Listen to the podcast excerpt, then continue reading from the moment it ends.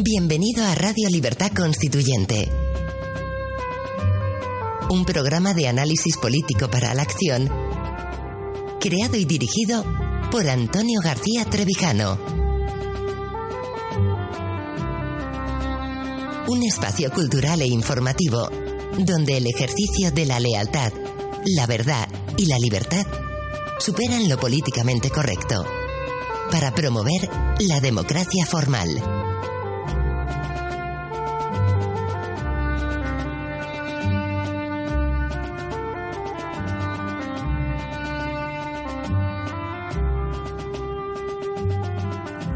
Muy buenos días, queridos oyentes.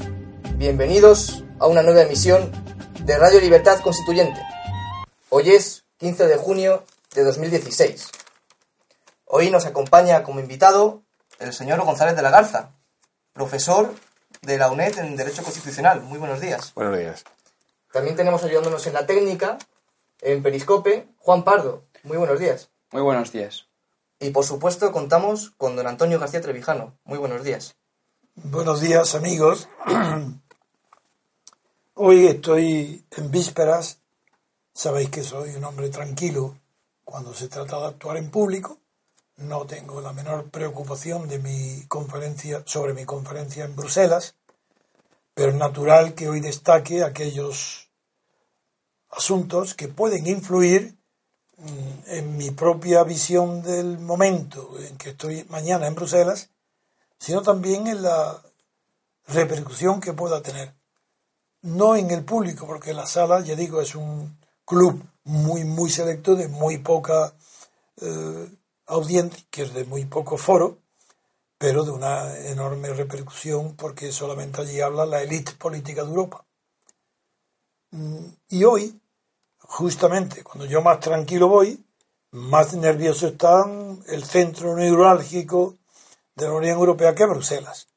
Los periódicos, todos los periódicos de Europa y también en España, los grandes titulares de las primeras páginas están todos centrados en el nerviosismo, casi la histeria que se ha producido en los mercados y en las bolsas de todo el mundo, de toda Europa, y no solo en las bolsas, sino también en los propios dirigentes de la Comunidad Europea, que ante el riesgo que las encuestas dan cada vez con mayor probabilidad del, éxito del Brexit, es decir, la salida de Gran Bretaña, del Reino Unido, de la Unión Europea, que no afecta a la moneda, porque Inglaterra, como sabéis, Gran Bretaña no está en la moneda en la, libra esterlina, no es el euro. A pesar de eso, claro, el nerviosismo entre los bancos el, el director del Banco Europeo y el Banco de Inglaterra es evidente y están contagiando ese nerviosismo a todos los bolsas y a todos los porque ahí se ve también a, todos los centros donde más va a repercutir económicamente la posible, el posible triunfo del Brexit. Aquí se está viendo una vez más la diferencia entre la escasa talla política de los que se pueden llamar funcionarios europeos, porque en Europa yo no veo ningún político. En Europa continental no veo ningún hombre político ni mujer que tenga verdadera talla de hombre de Estado, de político de Estado, de un político que tiene dominado la visión del inmediato porvenir, no del futuro lejano, pero sí de las consecuencias que acarrea, las distintas posibilidades que ofrecen las eh, alternativas, las disyuntivas, las salidas de un, en un sitio, en una dirección en otra, de los problemas que afectan a millones de europeos. No hay talento político en los gobiernos y por eso hay nerviosismo acusado, no solo en los banqueros, Draghi y el del Banco de Inglaterra, sino sobre todo en Bruselas. En el centro neurálgico de la Unión Europea, es que no, allí es, no cabe un, alfiler de apretado que está el nerviosismo y las dudas y recelos y las miradas de pánico casi de la clase dirigente, por llamar de una palabra dirigente, porque la clase llamada dirigente de la Unión Europea está dirigida por los acontecimientos que se producen con relación a la Unión Europea, por ejemplo, la emigración. Eso no está controlado, ni dirigido, ni dominado. Y sin embargo, produce un verdadero histerismo. Como se ve en cosas menores, como es la, la expulsión de Turquía del representante de la Unión Europea en Ankara. Y estos fenómenos van a tener una incidencia particular en mi conferencia, no en mí, ni tampoco en el contenido de lo que pienso y decir. Ya sabéis que yo improviso, pero esta vez, aunque también improvisaré, yo nunca preparo las conferencias, pero esta vez he preparado un pequeño guion para que no se me olvide ninguno de los grandes temas que quiero tratar. y ahora el principal de todos es que eso sí, que sería verdaderamente no una carambola, sino de verdad algo que he calculado, aunque no he dominado el tiempo exacto, pero sí que he calculado los riesgos, las posibilidades de éxito extraordinario que puede tener mi intervención en Bruselas si coincide en este ambiente con la inmediata, la inmediata sí, celebración del referéndum sobre el Brexit y figuraros que pueda ser que es posible que algún medio de televisión o de prensa importante, que están todos invitados, pero yo dudo de que acudan por las tensiones que hay y como no pueden saber de qué voy a hablar, pero figuraros que a uno solo, sobre todo en el Reino Unido, que un solo periódico o un medio televisivo publique los datos de la conferencia. ¿Qué, sucedería? Que si estos datos que se refieren a la, a la imposibilidad de que subsista la tranquilidad de la Unión Europea respecto a España, por las cifras, por la falsificación, por la falsedad de las cifras del Producto Interior Bruto que maneja Bruselas. Tanto Roberto Centeno como los otros tres restantes economistas que han presentado ya el dictamen enviado a Juncker y a todos los comisarios, y también al Consejo de Europa, y al Tribunal de Luxemburgo y al Parlamento, se han enviado el documento a todos, para que no puedan sorprender que no sabían o que no se ha avisado con tiempo. Y de España no digamos. ¿Qué pueden decirme? ¿Qué pueden criticarnos los medios españoles? Si llevan 40 años ignorándome, no quieren saber nada. Tienen pánico de mi palabra, de mi voz, de mi figura. Tienen pánico, sí, horror de recordar lo que yo represento. Represento el triunfo de la libertad, mejor dicho, la búsqueda del triunfo de la libertad política en España y el triunfo de la honradez en la política española. Honradez para decir la verdad de las situaciones y para haber establecido en España un verdadero sistema democrático y no lo que hay hoy, que es una corrompida institución de partidos del Estado, es decir, una partitocracia. Yo creo que esto va a producir el siguiente. Supongamos que se produce la filtración de la noticia de que todos los documentos de la contabilidad de las cuentas del Estado español en Bruselas están derivados de una falsedad sustancial, de una primera piedra falsa, que es la cifra del Producto Interior Bruto, que está aumentado con relación a la real en un 18,7%. Esto altera todos los presupuestos y todas las previsiones no solo sobre la economía española, sino sobre toda la Unión Europea. Ya habéis visto cómo se asustó ante la crisis griega y tuvo que medio nadar y salvar la ropa, y así está todavía en Grecia. Figuraros lo que sería si esto se publica en los medios de televisión, porque yo estoy convencido que los comisarios y la comisión en Bruselas están al corriente de esta falsedad, porque hay datos económicos, como se demostrará allí, y como lo demostrarán eh, y lo demuestra el, dictamen firmado por esos cuatro economistas, y Roberto Centeno, que me acompaña en Bruselas, para dedicar luego media hora a la exposición de la situación económica en España, pues esto va a producir tal nerviosismo que va a ser chico todo el problema ocasionado por Grecia. Porque España no puede continuar. Tiene que haber una inmediata actuación de Bruselas. Sí, sí, con intervención, con lo que se llama hombres de negro. Pero lo único que puede suceder es que los medios no hagan caso, que no pase nada. Bien, eso no va a cambiar la situación de España. Lo que es que va a atrasar el momento del susto, del escándalo, de la repercusión. Lo va a atrasar porque los hechos terminarán explotando. Muy bien. Juan, ¿podemos conectar ya con nuestros oyentes, espectadores de Periscope? Bien, ya estamos en Periscope. Buenos días a los espectadores que se incorporan a través de Periscope. Ya hemos comenzado el programa de radio y les presento al señor González de la Garza, que está con nosotros. Buenos días. A Juan Pardo, que está tras la cámara. Buenos días. Buenos días. Y por supuesto a don Antonio. Sí, estaba hablando por la radio del ambiente político y de nerviosismo que invade hoy todos los centros neurálgicos de la Unión Europea y del Reino Unido y especialmente Bruselas, que es el punto neurálgico, no le llamo cerebral porque hay poco cerebro, pero es el, centro neurálgico, la sede de la Unión Europea, del Poder Ejecutivo, claro. El legislativo está en Estrasburgo, luego están en Luxemburgo tribunales, y La Haya, pero en fin, etcétera.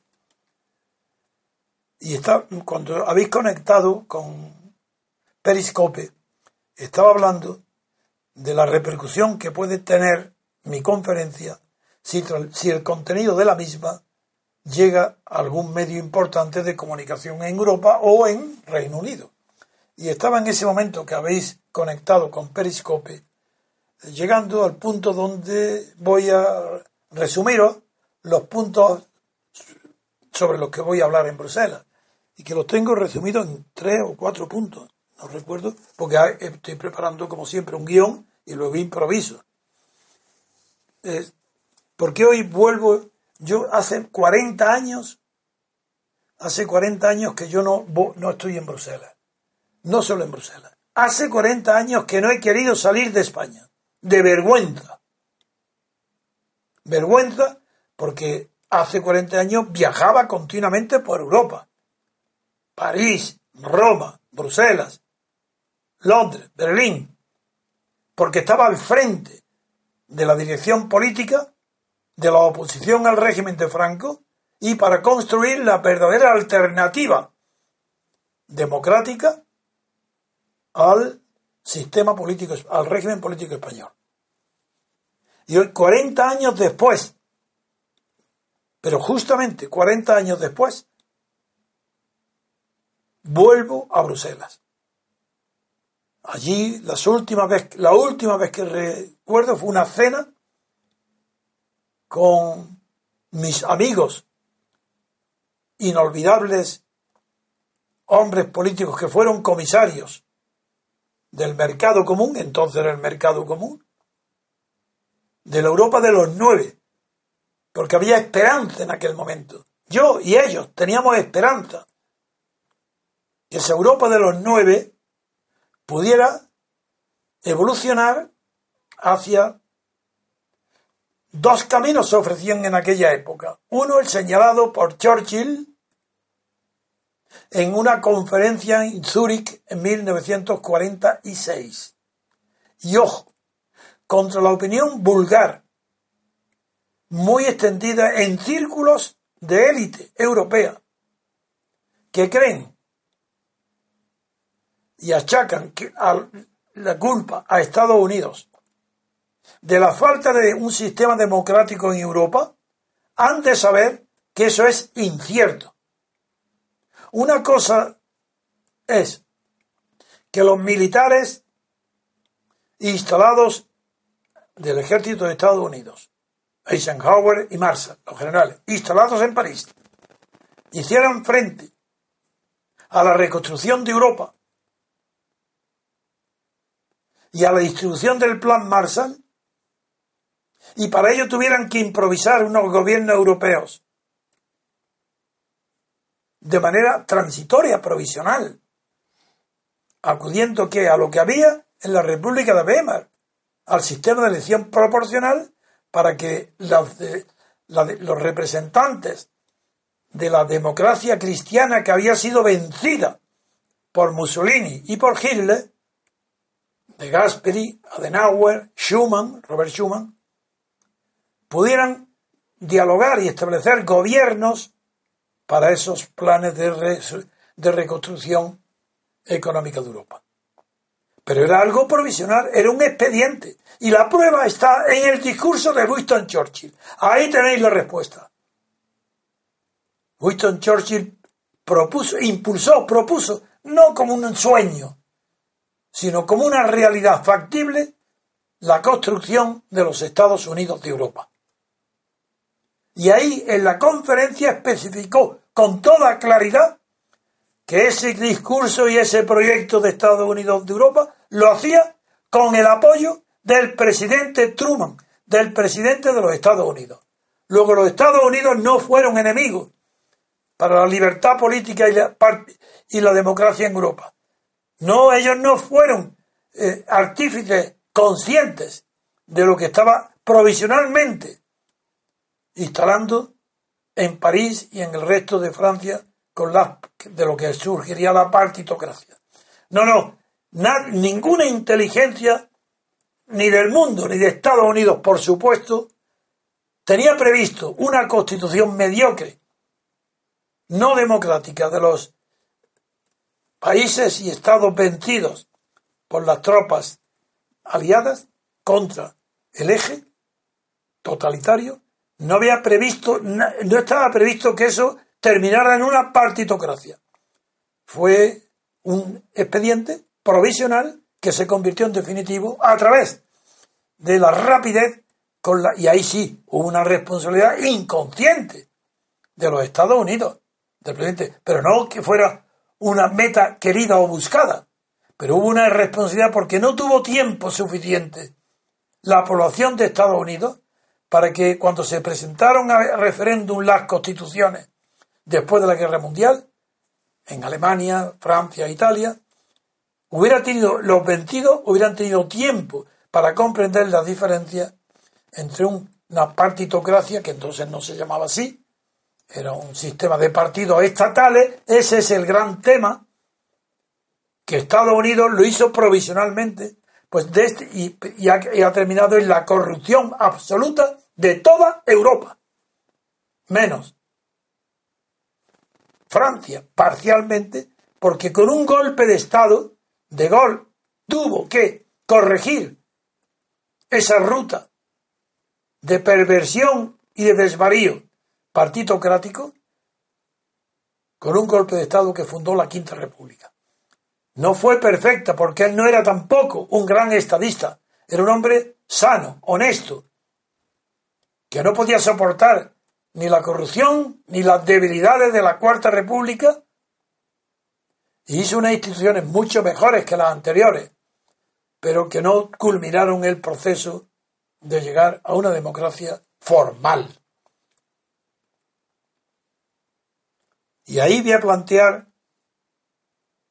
el recuerdo que tengo de aquellos momentos que sí he empezado con Periscope, la emoción con la que puedo recordar aquello hace 40 años, cómo asistía yo en Bruselas, con la esperanza de que tenía en la mano el apoyo de los principales países de Europa, menos Alemania, pero no que estuviera en contra, sino que yo conocía muy bien la situación y yo no había eh, contado con el apoyo de la socialdemocracia alemana, tampoco con su enemistad, pero en cambio sí que contaba con el apoyo incondicional de un socialista extraordinariamente inteligente y que fue motor junto con otro comisario italiano y otro del Reino Unido, que se llama uno Clocheson, que fue ministro de Asuntos Exteriores con Mitterrand, con el que trabé una estrechísima amistad y que hasta el final, después de ser ministro de Asuntos Exteriores, ha muerto, conservó la amistad y el recuerdo de lo que pudo ser España si no hubiera sido yo difamado por el PSOE. Otro de los que también mencionaré allí el recuerdo es Altiero Spinelli, un verdadero héroe de la resistencia contra el totalitarismo en Italia, contra Mussolini. Figuraros lo que voy a recordar de Altieri, con el que cené muchas veces en Bruselas, que este fue un hombre que estuvo 30 años en la cárcel de Mussolini y consiguió escribir, porque él, es conocido porque fue uno de los fundadores del movimiento europeo, desde, desde el tiempo de los años 25 y 30, después de Mussolini. Era un hombre ya mayor que yo, pero este hombre consiguió desde la cárcel escribir en un librito de papel de fumar, claro, clandestinamente, escribió las bases para un proyecto de federación de naciones, no de Estado, europeo. Después diré la importancia que tiene, para mí desde luego, y para lo que sucedió posteriormente y lo que ha sucedido después posteriormente en Bruselas con la Unión Europea. Y final, y este Spinelli también le rendiré otro homenaje grandísimo. Porque ese librito logró sacarlo de la cárcel y fue una de las bases de, grandes de la impulsión del movimiento eh, europeo. Y luego, Christopher Swan, barón de Swan, casado con la hija de, de Winston Churchill, que claro, lo recuerdo ahora, figuraros la importancia que tiene las comidas, las cenas, con este grupo de británicos, de diputados extraordinarios, fue presidente nada menos que de la Cámara de los Lores. Luego fue, después de ser comisario, fue gobernador de Rhodesia. Y tenía una afabilidad, un apoyo tan grande a mis proyectos de en España y mi visión de Europa para el futuro, lo que podría España aportar, que en una cena a la que asistió Chesón, pero no Spinelli, junto con un grupo de 10 o 12 mm, miembros de, la Comisión Británica en Bruselas, allí me propuso, después de oírme mi exposición sobre lo que era la diferencia entre los Estados Unidos propuestos por su suegro, Winston Churchill, de, la Europa, de los Estados Unidos de Europa, y la diferencia del proyecto de Spinelli, no estaba allí, que había circulado de la Federación de Naciones, yo me inclinaba por las naciones, pero no por el hecho, sino porque sabía que la esperanza de libertad en Europa estaba en el Reino Unido. Yo era muy consciente que toda Europa continental había sucumbido al fascismo y al nazismo. Toda Europa. Entonces la esperanza era el Reino Unido. De ahí tenía que venir las soluciones, porque había sido, estaba en el campo de los vencedores.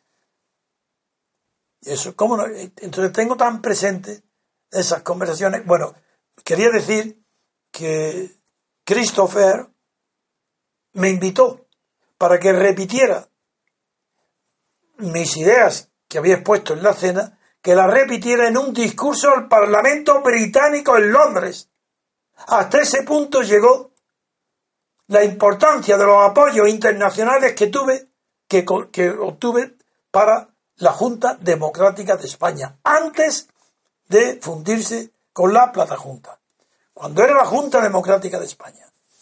Bueno, pues acepté la invitación como es natural y un mes después, que estaban pensando señalar en qué fecha, bueno, pues un mes después Fraga me metió en la cárcel y me metió en la cárcel porque de una manera indirecta, porque yo no estaba presente y no sé la conversación, porque lo pidió Felipe González.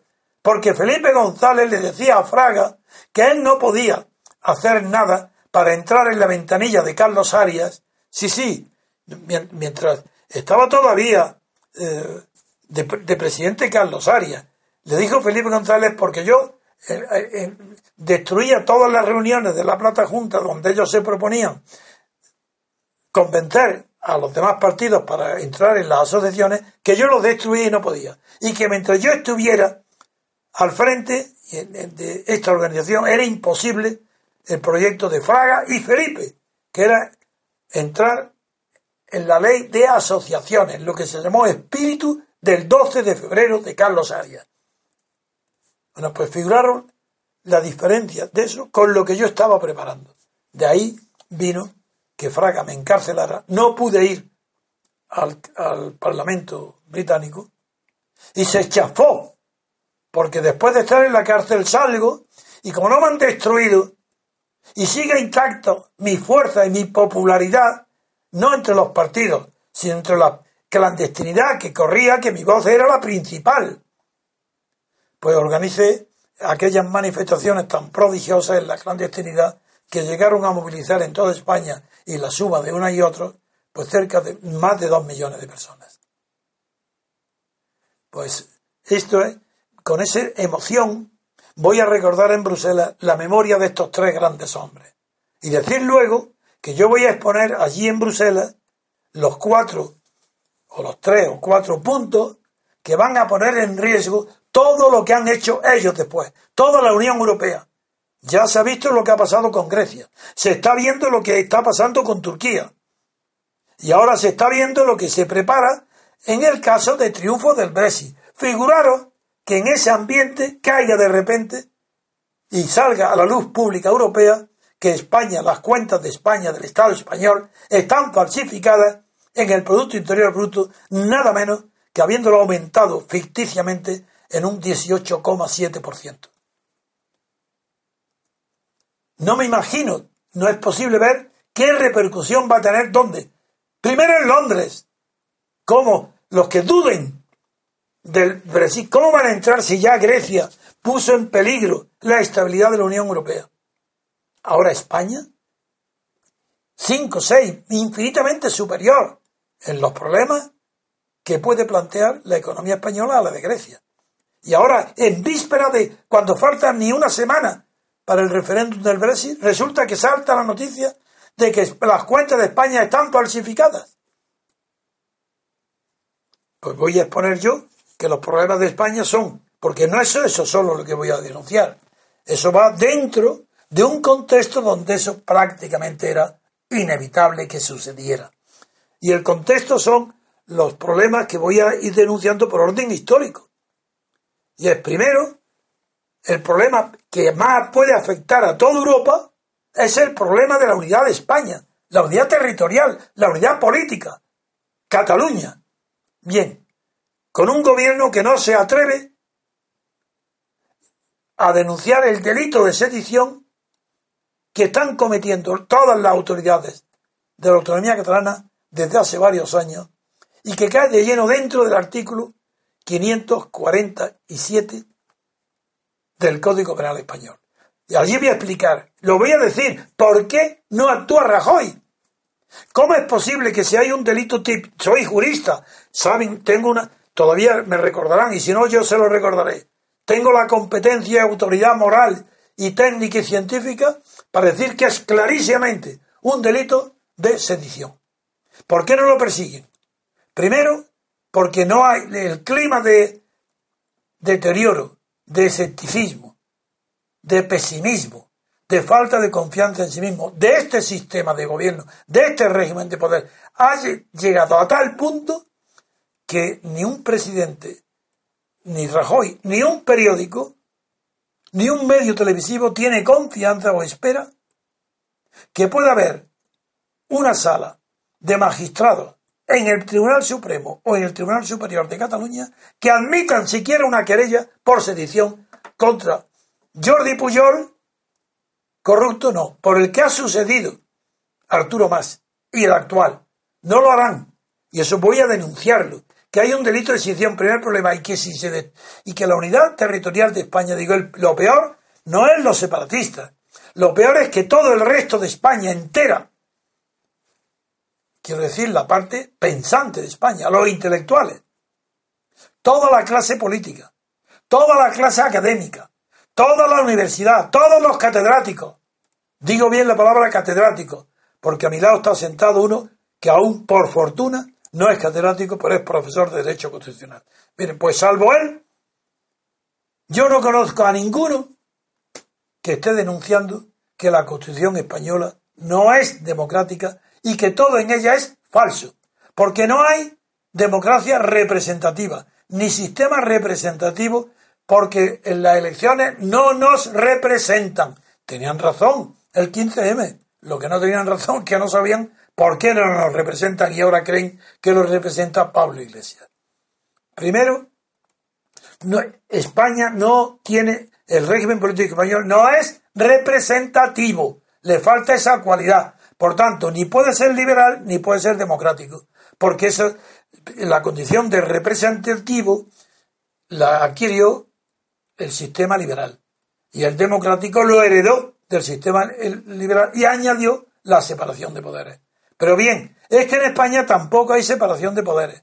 Eso, no le, eso le importa muy poco a Bruselas, porque tampoco ellos la tienen, y, salvo en, en Francia, que sí es representativo, y desde luego en el Reino Unido, consideran, en los teóricos, consideran que es que hay dos tipos de, de sistemas representativos. Uno el americano, donde hay representación de distritos, y otro el, que el de la República de Weimar, que es el que hay en todas partes de Europa continental, salvo hoy en Francia, después de la reforma de, de, Gaulle, otro sistema que no es ni que no es que no sea representativo, es que representa algo mejor que lo que antes representaba y lo que sigue representando el diputado en América, en, el mundo anglosajón o en Francia. Ese algo mejor es que las listas de partidos son mejores que el anterior sistema porque representan nada menos que a los partidos que hacen la lista.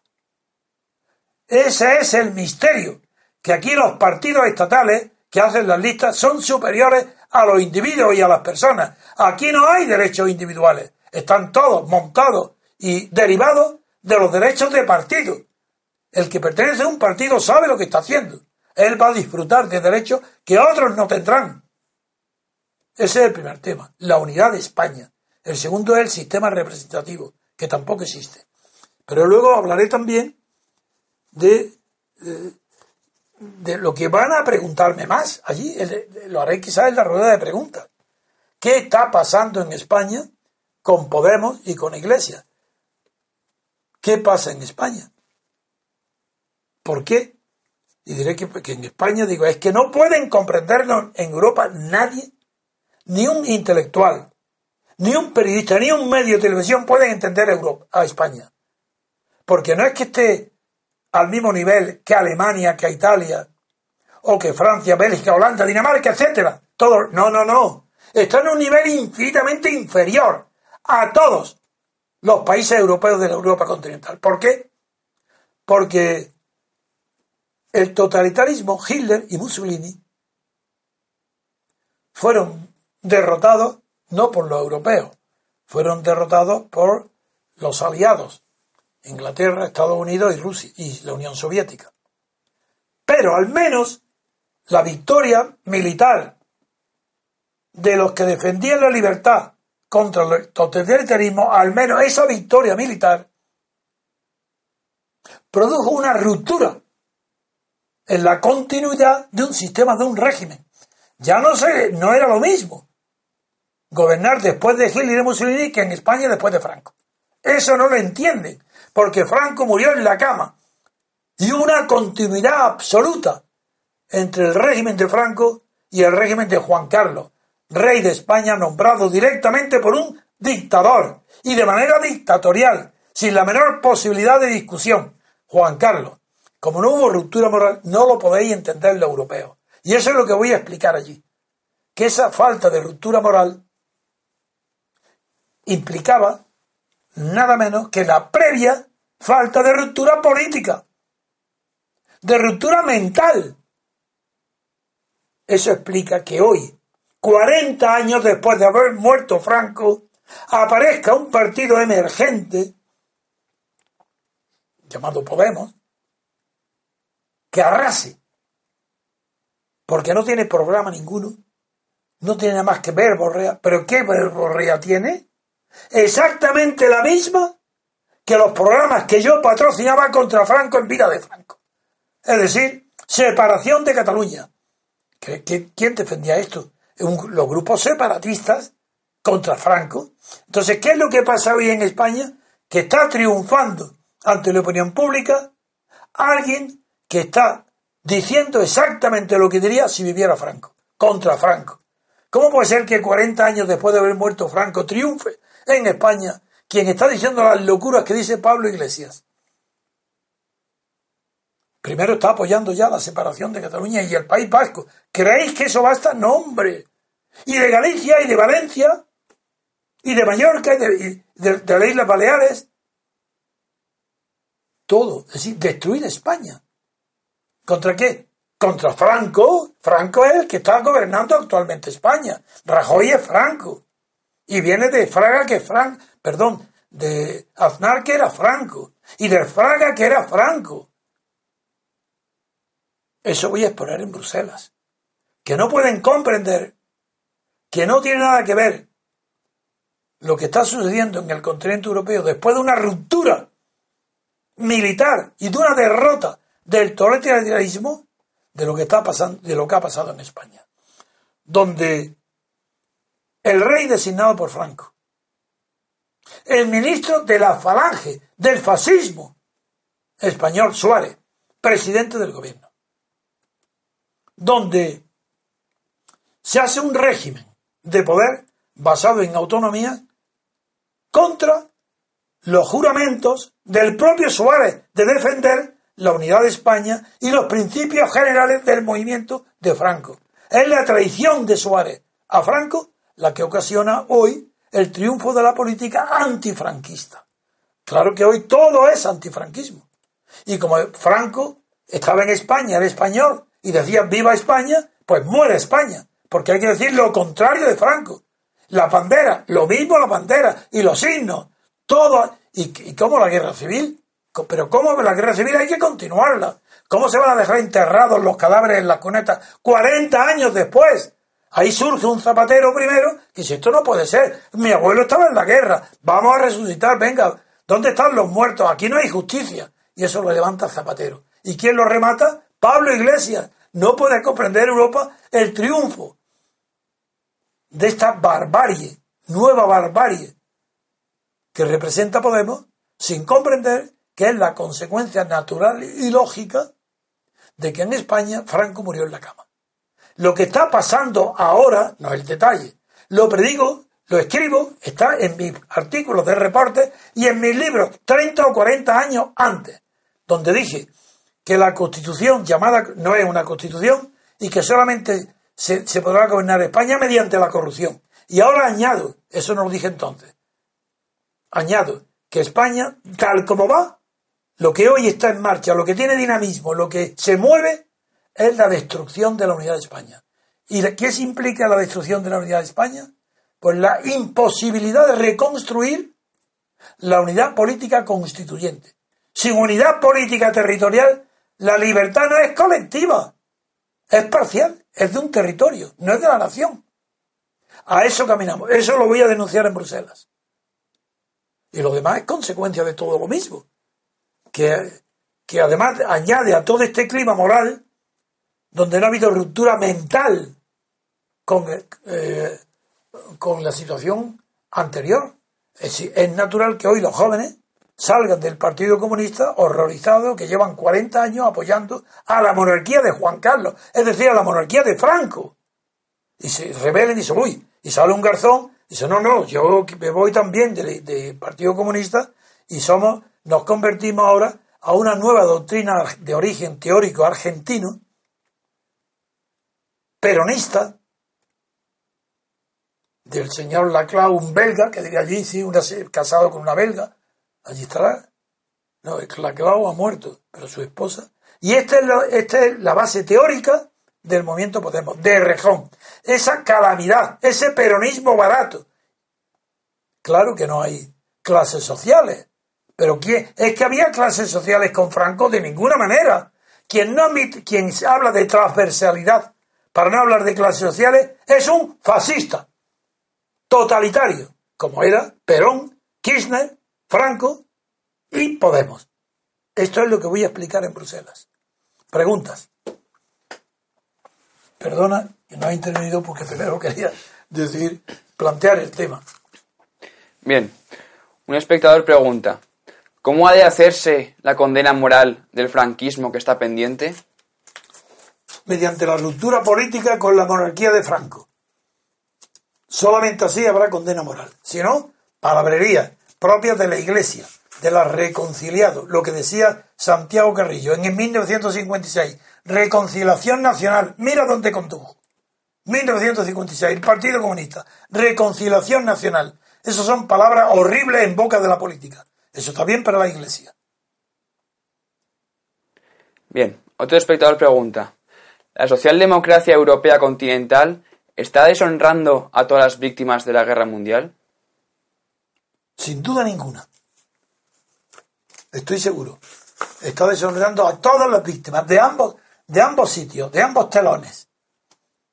Sí, no está siendo consecuente que se venció al Estado totalitario, no para poner en un Estado partitocráticos, como son los actuales. Eso es una traición a la libertad política colectiva y a la democracia. Porque no hay más que una sola democracia que se llama representativa. No hay otra. La democracia directa fue propia de hace 10 siglos o 7 siglos. En Grecia, en Roma, ha habido en los pueblos pequeños, suizos, en los cantones, pudo haber democracia directa. Hoy, eso de la asamblea donde ha nacido Podemos era tan imposible, tan ridículo, que el propio Podemos ha tenido que tirarlo por a la cuneta. A ver dónde están hoy las asambleas directas de Podemos para justificar el poder que tiene Pablo Iglesias, que pone en ridículo todos los días a Errejón, como demostré ayer, que desprecia y pone en ridículo todos los días a Errejón, porque no admira a Carlos Marx como monedero, ni a Granchi como él, sino que admira a Evita Perón. Eso lo dice Pablo Iglesias. Y ayer he dedicado mi acto, mi una parte principal de mi intervención en la radio a, a desmontar esa fachada que oculta el fascismo. Latente, no. Real, existente en Podemos. Totalitarismo, desde luego. Bien. ¿Qué opinión tiene de Ramón Franco, hermano del dictador y diputado de Esquerra Republicana de Cataluña? Bueno, el aviador creo que eh, no he estudiado bien su vida, sé que era aviador y que era republicano, eh, no sé mucho más. Conocí yo, en cambio, a Nicolás, el hijo de Franco, Nicolás Franco, que tuvo un cierto papel luego de acercamiento con Santiago Carrillo, pero no puedo decir nada, lo lamento, pero no conozco la vida de Ramón Franco. Bien.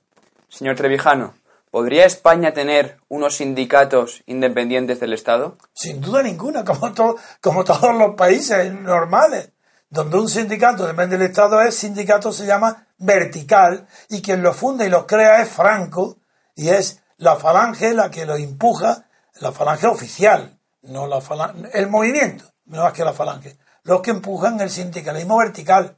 Y ese sindicalismo vertical yo lo denuncié en vida de Franco en un periódico, en el periódico Madrid, llegué a decir que cuando se sustituye el ministro de sindicatos, que era Solís, se nombra, él sigue siendo ministro de, del movimiento, pero cuando se sustituyen sindicatos y se nombra jefe de sindicatos verticales a un granadillo llamado Francisco Jiménez Torres, yo escribí un artículo denunciando la operación peronista que se escondía detrás de ese aparente eh, nuevo cambio de dirección en los sindicatos verticales para acercarlo a los militares. Y eso es lo que está haciendo Pablo. Ahí está. Buscar en la hemeroteca del Diario de Madrid. Ahí veréis mi artículo. Que produjo una cosa buenísima, que yo no la buscaba. Pero que produjo hoy es que muchos generales entendieron y me tomaron una simpatía enorme. Porque fue, entendieron lo, el peligro que yo estaba denunciando. De peronismo de que en España estaba en peligro de peronismo. Bueno, pues eso que hice yo en los años, estaba el periódico Madrid, en los años 72, pues, o 71, eso es lo que está haciendo hoy Pablo Iglesias y Errejón. Y Errejón sobre todo, y Monedero, sobre todo Errejón, a, a, través de las doctrinas que yo no he leído ni leeré en mi vida, de un tal Ernesto Laclau, que ha sido el inspirador de, los Kirchner, del peronismo argentino, y, y el inspirador de Podemos en España. Pues claro, pero estoy recordando situaciones donde yo ya me planteé el tema de dónde el peligro de donde conduce un sindicato vertical o estatal si se conecta con organizaciones militares. Otro espectador pregunta, ¿compararía el buenismo hipócrita de Suárez con el de Mandela? Por Dios, de ninguna manera. En primer lugar, ¿dónde está el buenismo de Suárez? Yo comprendo que se diga el buenismo de, de Zapatero, no solo por su cara, que, es una sonrisa andante. No, no, no es sonrisa, es una mueca de bondad, porque no es sonrisa. Por ejemplo, sonrisa, mueca de sonrisa la tiene Pablo Iglesias. Pero Zapatero es que no podía, la boca está cerrada. Iglesias enseña los dientes blancos. Zapatero no, pero es un aspecto de bono, de bonachón. Y con ese aspecto de bueno, de buenismo, está bien que se le llame a Zapatero, pero no a Pablo Iglesias. Y Zapatero, ese buenismo, es inaplicable a Suárez, que es la pregunta, no lo entiendo. Si buenismo, en primer lugar, ¿cómo va a ser buenismo una persona que solo su gesto, su fisionomía, se ve que es un adulador? Adulador de sus superiores. Y untoso, untoso quiere decir meloso, con los inferiores. Eh, yo lo pongo gráficamente para que los que han visto el cine, Zarzatornil, el actor Zarzatornil, un humorista muy bueno, que hacía muchas películas, películas de falangistas, ¿acordáis? Cómo saludaba con una sonrisa, con los dientes, como la de Podemos, una sonrisa, y saludaba con el codo levantado, hacía dos movimientos, saludo uno y dos. Bueno, pues eso era Suárez. Suárez era un falangista, jefe de la falange, de los principios del movimiento, que lo, nombra Juan Carlos, se cree importante y empieza a cambiar la manera de hablar y coge a un pobre, pobre no, a un escritor suelo de tercera fila que se llama Ónega, un periodista despreciable, que inventa el vocabulario desde, y, habla Suárez, se dirige desde, la, desde el cielo del Estado y del poder, dice desde la amistad, desde la dulzura, es decir, con dulzura o con amistad, prohíben este o, nega, suprimen la preposición de compañía con y en su lugar pone la preposición de distancia desde. ¿Para qué? Para ensalzar Suárez, para que habla desde el Estado, desde el cielo, a los pobres mortales, a los pobres gobernados. Os hablo, os puedo prometer y prometo, ¿acordáis? ¿Cómo va a ser buenismo un cínico, adulador, hipócrita, que falla a todos sus juramentos. ¿Pero qué buenismo puede haber ahí? No entiendo la pregunta. Otra. Bien. Otro espectador pregunta. ¿Se ha convertido la Unión Europea en el cuarto Reich? ¿Por eso el Brexit triunfará? Un momento, un momento, repite. ¿Se ha convertido la Unión Europea en el cuarto Reich? ¿Por eso el Brexit triunfará? De ninguna manera. La Unión Europea, eso no es nada, está deshecho. ¿Cómo, cómo el cuarto Reich? Es que no entendía que donde dice rey, creía que era el cuarto rey, el rey de espadas. Y no, estaba diciendo rey. Bien, pues no, eso es imposible. La Unión Europea no es nada, sino es más que un conjunto de burócratas mediocres que no paran de hacer directivas. Y lo mismo que la Asamblea de Democracia Directa de Podemos, tienen que estar haciendo reuniones cada día para, para volver a reunirse y delegar para tomar cualquier decisión, tiene que haber antes 20, 30, 40 o 100 decisiones previas para que llegue ya a tomar. Pues esto igual pasa con la Unión Europea, hombre. Eso va directo al fracaso, pero va directo al fracaso porque es un caos burocrático, administrativo y político. Vale. Arturo, Arturo pregunta, ¿legitiman las elecciones sindicales la representación de los trabajadores a, a los no afiliados a sindicatos? De ninguna manera, otra trampa del fascismo. Eso fue un invento de una persona inteligente ministro de Mussolini llamado Nitti, que creó, inventó los convenios colectivos. Claro, estaban bajo la influencia de los hegelianos de izquierda de que estaba rodeado eh, Mussolini, entre ellos el filósofo Gentile, que es de gran categoría.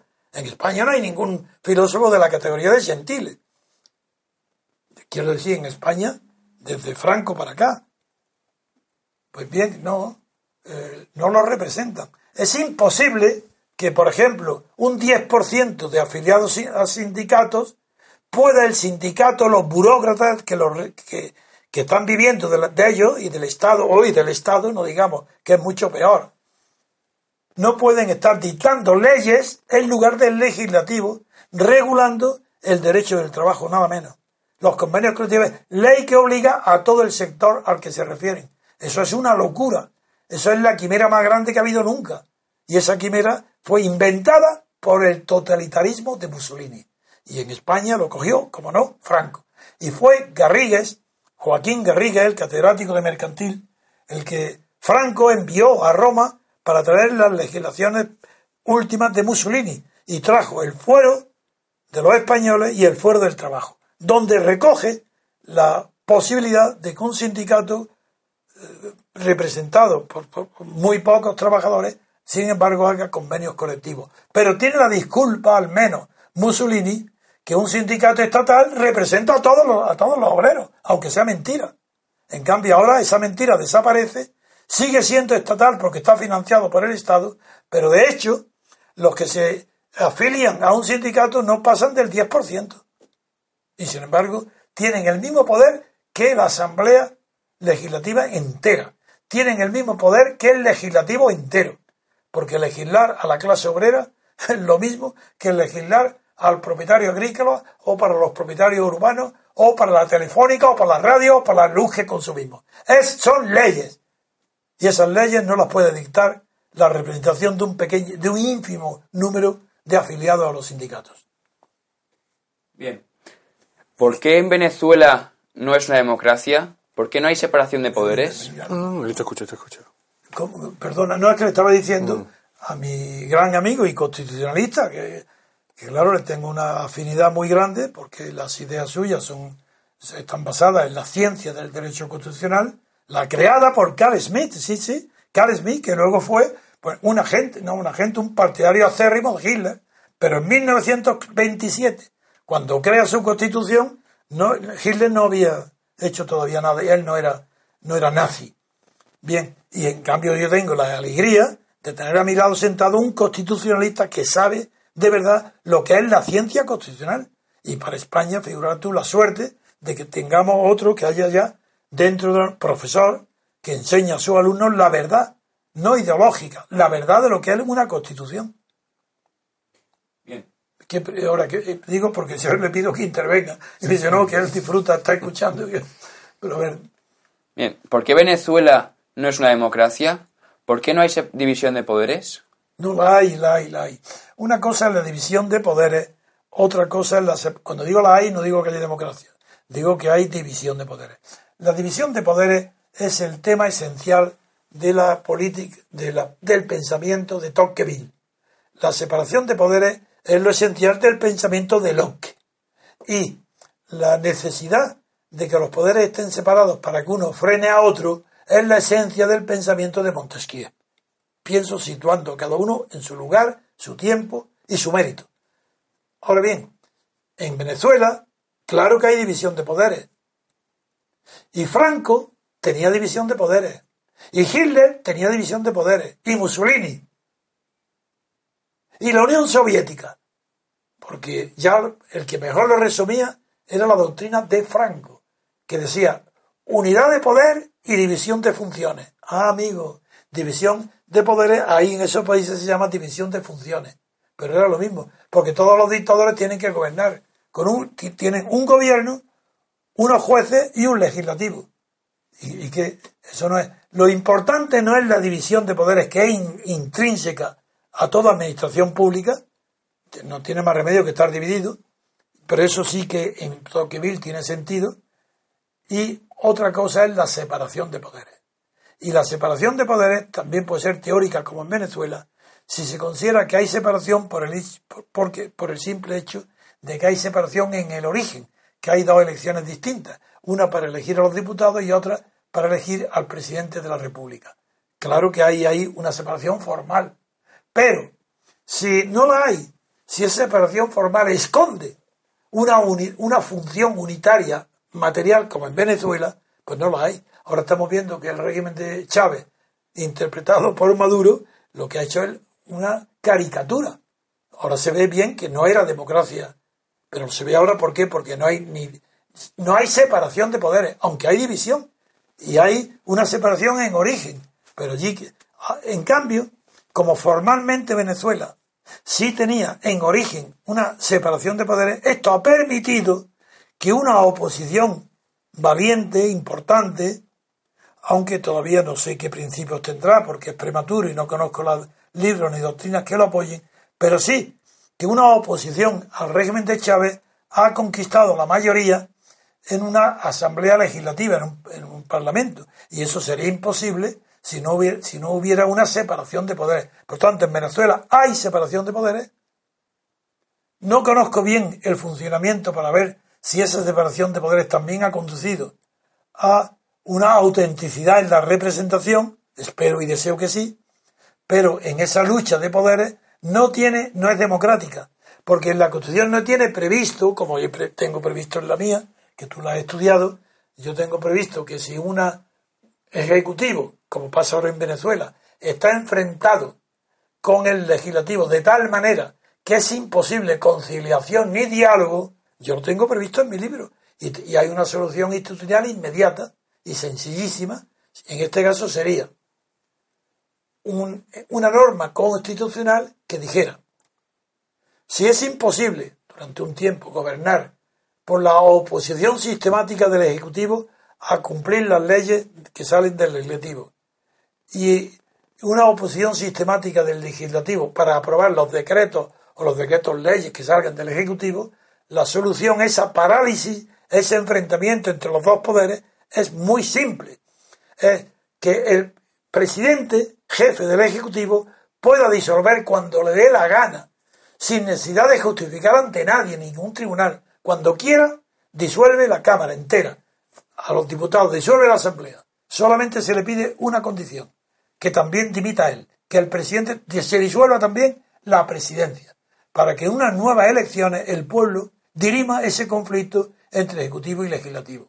Y para que haya reciprocidad, la misma facultad que le damos, que le doy a un, a un presidente de la República, también se la doy al legislativo. Es decir, hoy la, la Asamblea Legislativa que quiere hacer el referéndum, esa complicación del referéndum revocatorio, reuniendo millones de firmas, eso no sirve para comparar eso con la sencillez que tiene la fórmula que yo propongo. Que esa asamblea bastaría que tomara la decisión por simple mayoría absoluta, no hacía parte ni dos tercios, una mayoría de la asamblea toma la decisión de destituir al presidente del gobierno, a condición de que también ella, la asamblea, se disuelva y sea el pueblo quien en elecciones separadas, no solo en el día, sino también, claro, en, la, en, el objetivo de cada una, que es elección a presidente o elección a la asamblea, en días distintos, el pueblo resuelva el conflicto que, como el de hoy de Venezuela. eso lo recuerdas tú, mm, Fíjate que viene al caso de Venezuela. parece, pensado para eso. que es una técnica la que tú propones, que es una técnica que debe estar incluida como un artículo de la Constitución para disoluciones automáticas y que, el pueblo resuelva. claro, si hay uno, como hay hoy. Hoy Venezuela es ingobernable. ¿Por qué? Porque no tiene un mecanismo institucional, constitucional, como el que yo propongo en mi libro de la teoría pura de la República Constitucional. Bien, ¿estarían los independentistas, los no independentistas, moralmente obligados a abstenerse en un referéndum secesionista? Sin duda ninguna. Es que ahí eh, el pensamiento más neto y más claro sobre estas cuestiones yo lo encontré hace mucho tiempo, cuando era muy joven, en Granchi. Cuanto más peligro haya Cuanto más decisivo parezca el voto, si no hay democracia, hay que abstenerse. Porque la abstención no es un juego frívolo para que podamos abstenernos cuando lo que está en juego no sea importante. Como si fuera esto por unos juegos florales. Ah, pues no voto, porque ¿para qué? ¿Qué más da? No, no, no, no. Es que no hay que votar cuando la cuestión sea definitiva, que sea cuestión de vida o muerte, debido es que no hay que votar, porque es cuando hay que hundir a los poderes. ¿Qué, pasa votando? Está fortaleciendo a los poderes que te están hundiendo. Si España está hundida, hay dos problemas ahora enormes. Y dice, hombre, yo ahora sí, don Antonio, porque hay alguno que me ha escrito eso y ha dicho, hombre, yo estoy de acuerdo en que no se vote, pero ahora es demasiado grande el riesgo que hay, yo voy a votar esta vez. Y digo, es justamente lo contrario. Porque no somos frívolos, es cuanto mayor y más candente y más grave sea el problema y el peligro, más motivo para no votar. ¿Y qué puede pasar? Si es que es un problema de inteligencia. Es que no pensáis en pasado mañana. A lo más que llegáis, los más listos, es a pensar en mañana. Supongamos que la abstención es enorme y esto cínicos, como, como es natural, ningún gobierno va a dimitir porque la abstención sea grande. Eso es lo de menos, eso no es el tema.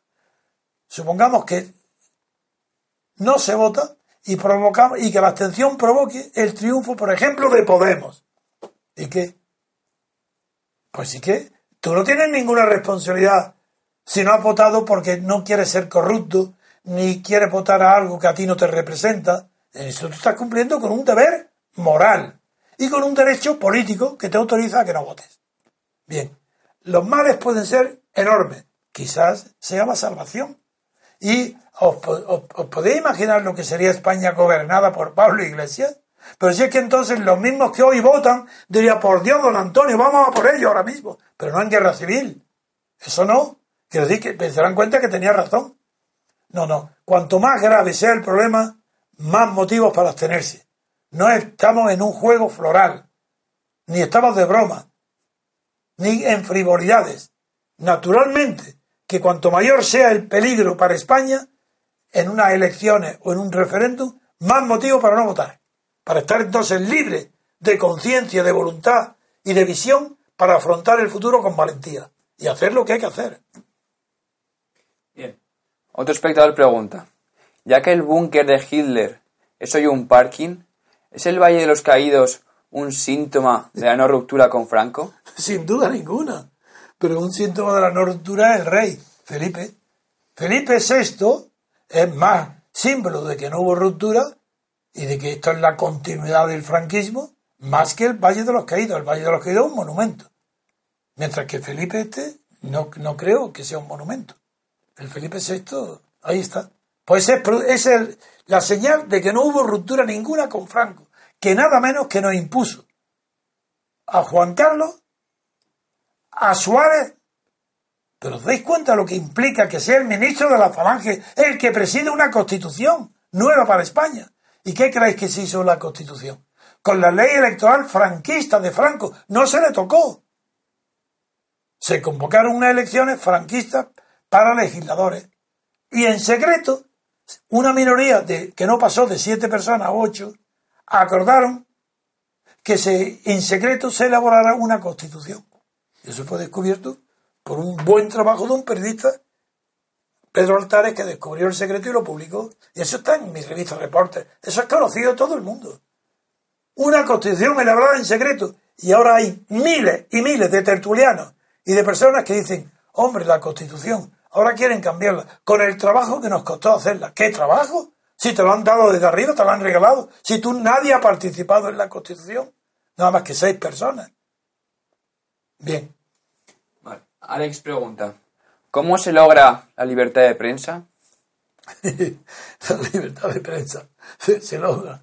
Pues, no, desde luego, la libertad de prensa no puede existir por sí sola. La libertad es un sistema de libertades, derivadas todas ellas de una sola libertad. Es una sola libertad, la madre, la matriz de todas las demás libertades. La libertad de prensa es una y, quiere decir libertad de expresión pública, de opiniones. Bien, esa libertad de prensa sola, si se dice como con Franco, con Fraga, sale una ley de prensa donde, en primer lugar, suprime la censura. Figuraros, qué habilidad. En un clima de dictadura, Fraga suprime la censura para que la censura la haga el propio director del periódico. Quita la censura, heterocensura por la autocensura. Y sigue igual. Si eso no cambió para nada las libertades. Una libertad de prensa no sirve para nada si no está dentro del conjunto de libertades derivadas todas de una sola libertad colectiva, que es la, libertad fundamental o creadora, la, la libertad constituyente. Esa, de esa derivan todas las demás. Y una sola no sirve para nada. Es el conjunto. Bien. No, quiero extenderme eh, porque sería, aunque por, en honor a mi amigo y compañero, me, me, atrae, pero no lo voy a hacer, que sería la diferencia entre libertad y derecho. Que la gente no, no sabe lo que es. La gente habla de derecho, que tengo derecho, o tengo libertad. Las libertades individuales son, no son libertades. No hay más que libertad aquella que es creadora, donde no hay derecho. Donde haces lo que te da la gana, expresado vulgarmente, porque no hay ningún derecho, eso es la libertad. Individuales. Por eso no hay más que una sola libertad colectiva, que es la constituyente de todos los demás derechos. Y esos derechos de propiedad, de asociación, de reunión, de sindicación, todo lo que llamáis derechos fundamentales y derechos personales, claro que tienen, todo ello, eh, deriva de ellos la libertad individual, pero son facultades del derecho.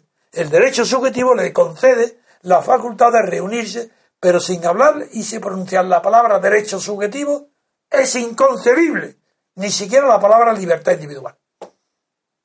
No hay derecho, no hay libertad individual más que donde hay el derecho subjetivo que la autoriza.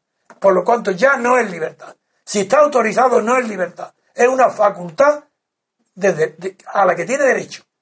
La libertad es creadora. El derecho no. Las libertades derivadas del derecho son facultades legales. La libertad colectiva es creadora de libertades y de derechos individuales. Eso, poca gente y pocos mm. eh, juristas se atreven a, afrontar de verdad el problema de la libertad y el derecho. Es que el problema es que en general hay una confusión de estos conceptos total. No saben lo que es libertad. Si la libertad no puede tener una regla. Si tiene una regla, ya no es libertad. Y no hay derecho que no sea una regla. Mm. Por tanto, las libertades que vienen del derecho no son libertad. Se llama, y bien dicho, porque socialmente parecen libertades, pero no tienen sustan no son, eh, no son sustantivas. Esa es la palabra. Sustantiva es lo que sostiene, lo que está debajo, la sustancia. Bueno, ninguna libertad individual es sustantiva. Depende de otra cosa. ¿Y en España de qué depende? De una constitución otorgada de arriba abajo. Es decir, esas libertades individuales, igual que han venido de arriba abajo, pueden ser suprimidas también de arriba abajo. Porque no están basadas en la libertad política colectiva, que es la fundamental, o la constituyente. Otra pregunta. Bien. Fíjate qué sencillo esto, de verdad, de entender que la libertad es, va es contrario a la idea de derecho. El derecho implica ya otra cosa distinta y casi opuesta. Sí, las reglas ya están hechas. Ya están hechas, claro. Mm. Y la libertad es creadora. Y por eso no hay más libertad. Sería un caos si la libertad fuera creadora para todos los cada individuo. por, eso la libertad tiene que ser colectiva. Es la anarquía. Es que no hay, si no hay libertad colectiva, la libertad individual sería un caos. Están fundadas todas en la libertad colectiva, que es la original, y la fundadora. como dirían los alemanes, el Grund, el fundamento de verdad del derecho, está en la libertad colectiva, que es la que lo fundamenta. Bien. ¿No cree que... Me da gusto hablar contigo, hombre. que sepa cosas tan... que no quieren verlo los demás, son fáciles de entender, pero nadie quiere verlo, porque están al servicio de los poderes. ¿No cree que el grupo idealista moral necesita más gente mediática para derribar a la partitocracia? ¿El grupo idealista moral? Sí. Es que si se refiere a nosotros, al MCRC, o en concreto a mí, yo no me considero un idealista moral. No, no, no. Es que la falta en España de conocimientos políticos, lo que acaba de decir eh, mi, compañero, la falta de conocimiento hace que se crea que nosotros somos idealistas morales, de ninguna manera. Un idealista es un platónico, una persona que cree en las ideas de Platón, ese idealista, que cree que la libertad existe, la idea, la libertad, la libertad, existe en alguna parte en el reino de las ideas y que lo que hay es una débil copia o mala copia, y claro, por eso tiene defectos. Yo no creo eso. Eso es para poetas y para soñadores. Eso no, eso yo no creo en eso. Yo no soy ningún idealista moral. Otra cosa es que sea realista desde el punto de vista intelectual y que sea desde el punto de vista intelectual, yo no soy idealista. que sería platónico. Soy realista como Aristóteles, como Maquiavelo. Soy realista. Y el MCRC es realista. Queremos conquistar el poder político, no nosotros, sino un periodo de libertad constituyente para que el poder político esté fundado ahí. Eso es idealismo político, pero no en la lucha. Es que perseguimos metas ideales, metas que no, no perseguimos dinero, ni vanidades, ni triunfos, ni cargos. Y la pregunta que voy a decir, ¿es que puede un, un grupo conseguir la libertad política sin tener la ambición de poder? Esa es la pregunta. Sin que quieran, sin que quieran ser un partido para estar en el poder. ¿Se puede, con ese desprendimiento, esa generosidad, ese altruismo, se puede triunfar? ¿Se puede llegar a la libertad? Digo, sí. Primero, lo que nosotros somos, MCRC, es una asociación cultural. Y eso, que yo sepa, no se ha intentado nunca en ningún país y en ninguna época del mundo. Entonces, nadie puede decirme que es una utopía, porque tendría que ponerme ejemplo. Se ha intentado y ha fracasado una y otra vez. Ah, entonces diría, es imposible, es una utopía, me retiro. Yo no quiero utopías, quiero realidades. Y la prueba es que no existe jamás algo parecido, es que la hipótesis que si el movimiento de la República Constitucional triunfa, en el sentido que consigue un periodo de libertad constituyente y el referéndum correspondiente, se disuelve. Luego cada persona podrá tener las ambiciones que quiera. Pero el movimiento se disuelve. ¿Qué prueba mayor de eso le llaman idealismo? Estamos tan acostumbrados a considerar que el idealismo es de ingenuo y de tonto, que yo ni soy ingenuo ni tonto. Persigo de verdad que haya en España una democracia. Creo que desde dentro es imposible reformar ningún sistema. Y he ideado un camino inédito, desconocido, que es formar una asociación cultural con estas verdades que estoy hablando desde hace más de 40 años, pero ahora ya en concreto, para que llegue a empujar y a producir un vacío de poder, un vacío de poder legal, para provocar la apertura de un periodo de libertad constituyente. Y eso no es generoso de mi parte. No, no, se podrá decir que es algo inédito, un camino que nunca se ha intentado. Bueno, que es difícil, evidente. ¿Es que va a ser fácil conquistar la libertad política colectiva? Pero yo, yo no soy altruista. Bien. ¿Tiene redactada o esbozada una constitución para España? No, ni debo de hacerlo. Eso, es, eso era propio del siglo XIX, lo que, que se llamaban entonces arbitristas. Eran personas del mismo modo que los, movimientos ocultos o secretos de los carboneros, masones o los eh, partidarios de, del hermetismo, creían que la inteligencia de un solo individuo o un grupo puede sacar una constitución y revolucionar y cambiar el mundo. Eso es imposible. Eh, todo poder es una relación de fuerzas. Entonces, lo que yo quiero y lo que pretendo con el MCRC es darle una fuerza tan grande, intelectual, no el número, pero que haya, claro, un número mínimo es suficiente, pero tiene que haber bastantes miles de personas, pero con una fuerza tan grande que establezca una relación de poder. Pero eh, eh, nosotros no tenemos poder para corromper a este sistema, ni para decir que este sistema diga tonterías ni para provocar que los periodistas y directores de periódicos de televisión digan santece una... Eso no tenemos poder. Es que nos aprovechamos de esa debilidad, de ese poder corrupto e incompetente y poco inteligente para ofrecer a cambio la diferencia de preparación intelectual, relaciones políticas, conocimiento, honradez, altruismo. Lo ponemos en contra para decir nosotros pedimos la abstención. Y si eso cae, un periodo de libertad constituyente. ¿Cómo vamos a pedir un periodo de libertad constituyente con ambición personal? Eso es imposible. Con eso creo que está contestada la pregunta. Bien. ¿Podría explicar qué es el apunte contable y por qué sustituirá al dinero? Muy. De eso sé muy poco. Primero porque no me gustan, no me atraen los asuntos contables, no los asuntos... Mira, en primer lugar, desde que la moneda metálica fue sustituida por otra cosa, mejor dicho, me retrocedo antes, desde que la primera moneda de cambio fue la sal, sí, sí, la sal, el comercio con la sal, lo cuenta Herodoto, en, en, la costa del norte de África, los, comerciantes llevaban sal a los tribus africanas que necesitan sal. Y los tribus le ponían montón, no se veían las caras, se acercaban a una duna. A un lado estaban los indígenas de africanos con oro y al otro venían los mercaderes con sal. Hacía un montón de sal y se iban.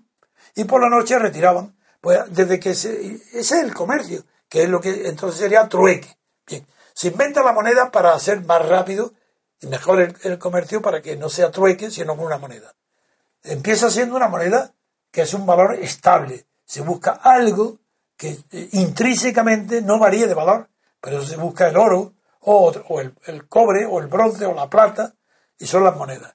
Cuando el comercio no le basta la moneda para poder atender a la cantidad de operaciones que necesita, se sustituye la moneda por otro símbolo, el papel. Seguro que el papel moneda. Y, y, la función del papel moneda, eso está descrito ya por Goethe y por otros, que no son economistas ni están en la historia de las ideas eh, económicas. Y sin embargo es fácil de entender.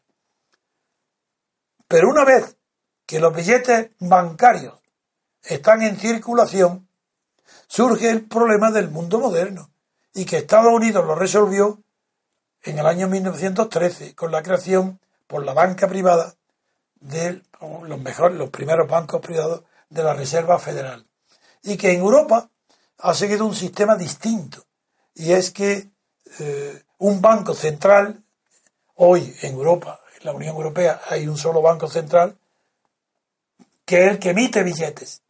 Y el otro banco que no emite, pero que regula, que son los bancos nacionales hoy, pues no tiene la creación de emitir. Pero Estados Unidos tiene la potestad de que, como el dólar, que es la moneda de Estados Unidos, ha sido aceptada por todos los bancos del mundo, chinos, rusos, ingleses, europeos, españoles, la moneda, el dólar, el papel, papel, ha sido aceptado como reserva para que esté en, depositado en las cajas fuertes de los bancos nacionales chinos que he nombrado, como tiene la misma función que el oro que, también está como reserva, como contravalor, como garantía de que el papel moneda que emitan los bancos nacionales estará resguardado por el valor real que tendrá el oro depositado en su subterráneo o los dólares que tienen esa, la misma función que el oro.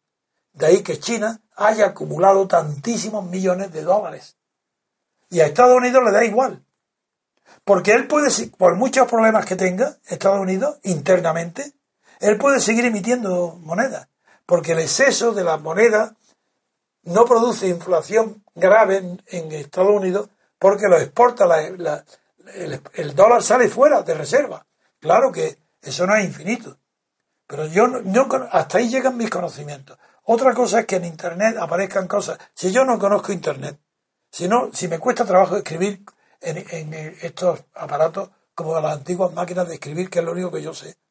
Pues no conozco cómo puede un, crearse papel, moneda, no por un banco, sino a través de Internet y que haya personas que se paguen y se compren. Bueno, es posible, pero como no conozco el mecanismo, no sé si eso es, es puede llegar a ser la base de un futuro sistema monetario mundial o si es un, hace servicios pequeños, pero que no pueden ocupar el espacio monetario que hoy tienen los bancos centrales y los papeles de moneda oficiales.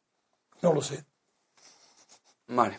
Alex pregunta, ¿al diputado de distrito se le destituye con un plebiscito? No, no, la palabra plebiscito hay que rechazarla del vocabulario. Es una palabra romana para elegir los emperadores. Nada, eso nada, de plebiscito nada, fuera. La pregunta es, ¿puede ser rechazado que mediante un referéndum que, diga si un diputado que falla puede ser destituido? Pues tampoco, tampoco está, tampoco lo admito yo ni está en mi libro, ni mucho menos. Porque ese, ese diputado, si en lugar de quitar la palabra plebiscito, les decimos que en un referéndum diga sí o no tiene que dimitir. Eso es plebiscito. Por tanto, sigue siendo tan ilícito como si fuera, se llamara plebiscito. El cambio de nombre no significa nada. Para que haya referéndum tiene que haber por lo menos tres, tres opciones. Si hay solamente sí o no, eso no es democrático, no resuelve el problema. Eso está demostrado en la paradoja de Arrow del Premio Nobel de Economía Arrow. Entonces, no, lo que pregunta es, no, eso no, eso no. El, para, el, mecanismo que yo he previsto es mucho más inteligente y cuesta menos dinero. Y es que si un diputado de distrito no cumple, si traiciona el mandato imperativo que ha recibido los poderes de sus electores, en la elección ya se ha previsto eso. Y de lo mismo que hoy se sabe que en Estados Unidos la elección a presidente se hace con un llamado ticket, donde hay dos nombres, el presidente y vicepresidente, pues también en las elecciones que yo propongo para España a los diputados, se hace también con un titular y un suplente. Entonces, en la misma elección se ha designado titular y suplente. El titular va a, Madrid, a la Asamblea, al Parlamento. El suplente se queda en el distrito al frente de la oficina electoral para seguir de cerca la actuación del diputado y para recibir las quejas de los electores. Punto. La siguiente pregunta. ¿La libertad colectiva crea derechos del que se derivan libertades individuales? Totalmente. Me repito lo que acabo de decir cuando me he dirigido a nuestro compañero. Vale. ¿Comparte el MCRC rasgos, con el anarquismo? Ninguno, salvo el periodo previo. Es decir, para llegar a tener libertad colectiva constituyente, coincido al 100% con la táctica anarquista de no votar, no apoyar nada, ninguna autoridad pública. El vacío a todo lo que sea poder. Pero después, si hay una constitución después de un periodo de libertad constituyente, con plena libertad de información, y se aprueba una constitución democrática, en ese caso ya el MCRC se disuelve. Por tanto, ni siquiera puede influir en las demás generaciones diciendo que no voten. No, si es que no hemos disuelto, desaparecemos. Bien. ¿Con la libertad formal el Estado sería prescindible? Nunca. Eso, eso sí que sería anarquismo. Es que yo no creo. Bueno, el, Estado, es que una cosa es el Estado, otra cosa es la autoridad pública. El Estado es, o el sistema estatal es una de las formas históricas en que se ha encarnado la manifestación de la autoridad pública a través del Estado. Pero eso, tal como lo conocemos hoy, es un invento del Renacimiento. Por lo tanto, ese invento, igual que apareció, puede desaparecer. Pero lo que es casi imposible imaginar es que desaparezca la necesidad de recurrir en última instancia a una autoridad pública. Llámese Estado, o llámese nación, o llámese gobernamiento o, o gobierno. Pero que es necesario un último recurso de autoridad pública legitimada, como es natural, por un sistema democrático constitucional, aunque no sea el Estado. Eso es inimaginable pero que desaparezca en una forma concreta de Estado, igual que ha nacido, puede desaparecer. me dirá, hombre, yo en 100, 200 años no veo nada en los signos externos de la producción social, cultural y económica que haga presumir que eso es posible, eso en un periodo de dos siglos o tres siglos. Yo creo que para que desaparezca el Estado tiene que haber fenómenos históricos de tal naturaleza, eso pasa antes por la concentración de varios estados para formar, por, por medio de la libertad constituyente, estados cada vez más fuertes que pueden afrontar los problemas planetarios. Claro que cuando los problemas planetarios estén de verdad planteados en la Tierra de esa manera tan aguda que puede surgir por, por, los conocimientos que tenemos de la ciencia, no excluye fenómenos catastróficos que obliguen a lo que estoy diciendo. Entonces puede haber esos superestados que no serán estados, no lo sé, yo no, no tengo imaginación para tantos siglos. Bien. ¿Se podría comparar la lucha del MCRC con la de Gandhi o la que llevó a cambiar la mili en España? La de Gandhi, desde luego. La que llevó a cambiar mili en España la desconozco. No sé quién fue el protagonista de esa lucha. Pero lo de Gandhi sí, porque es poco, muy poco conocido. Bueno, me da la oportunidad extraordinaria de decir una referencia a Gandhi, que es muy poco conocida.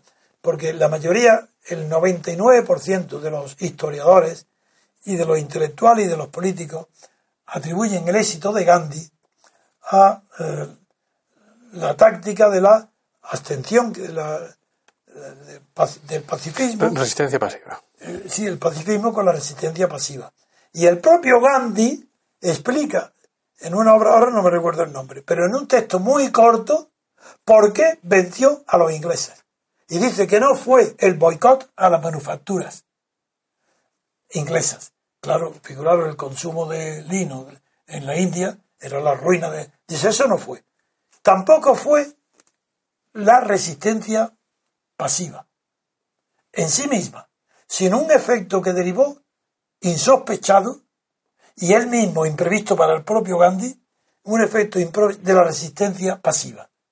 Y era que los ingleses, y en, nunca mejor empleado el término, no digo no, los ingleses, el imperio inglés, estaban orgullosos de ser no los dueños del mundo, sino los mejores señores del mundo. La palabra gentleman para un inglés en la India era fundamental, más incluso que en la propia isla británica.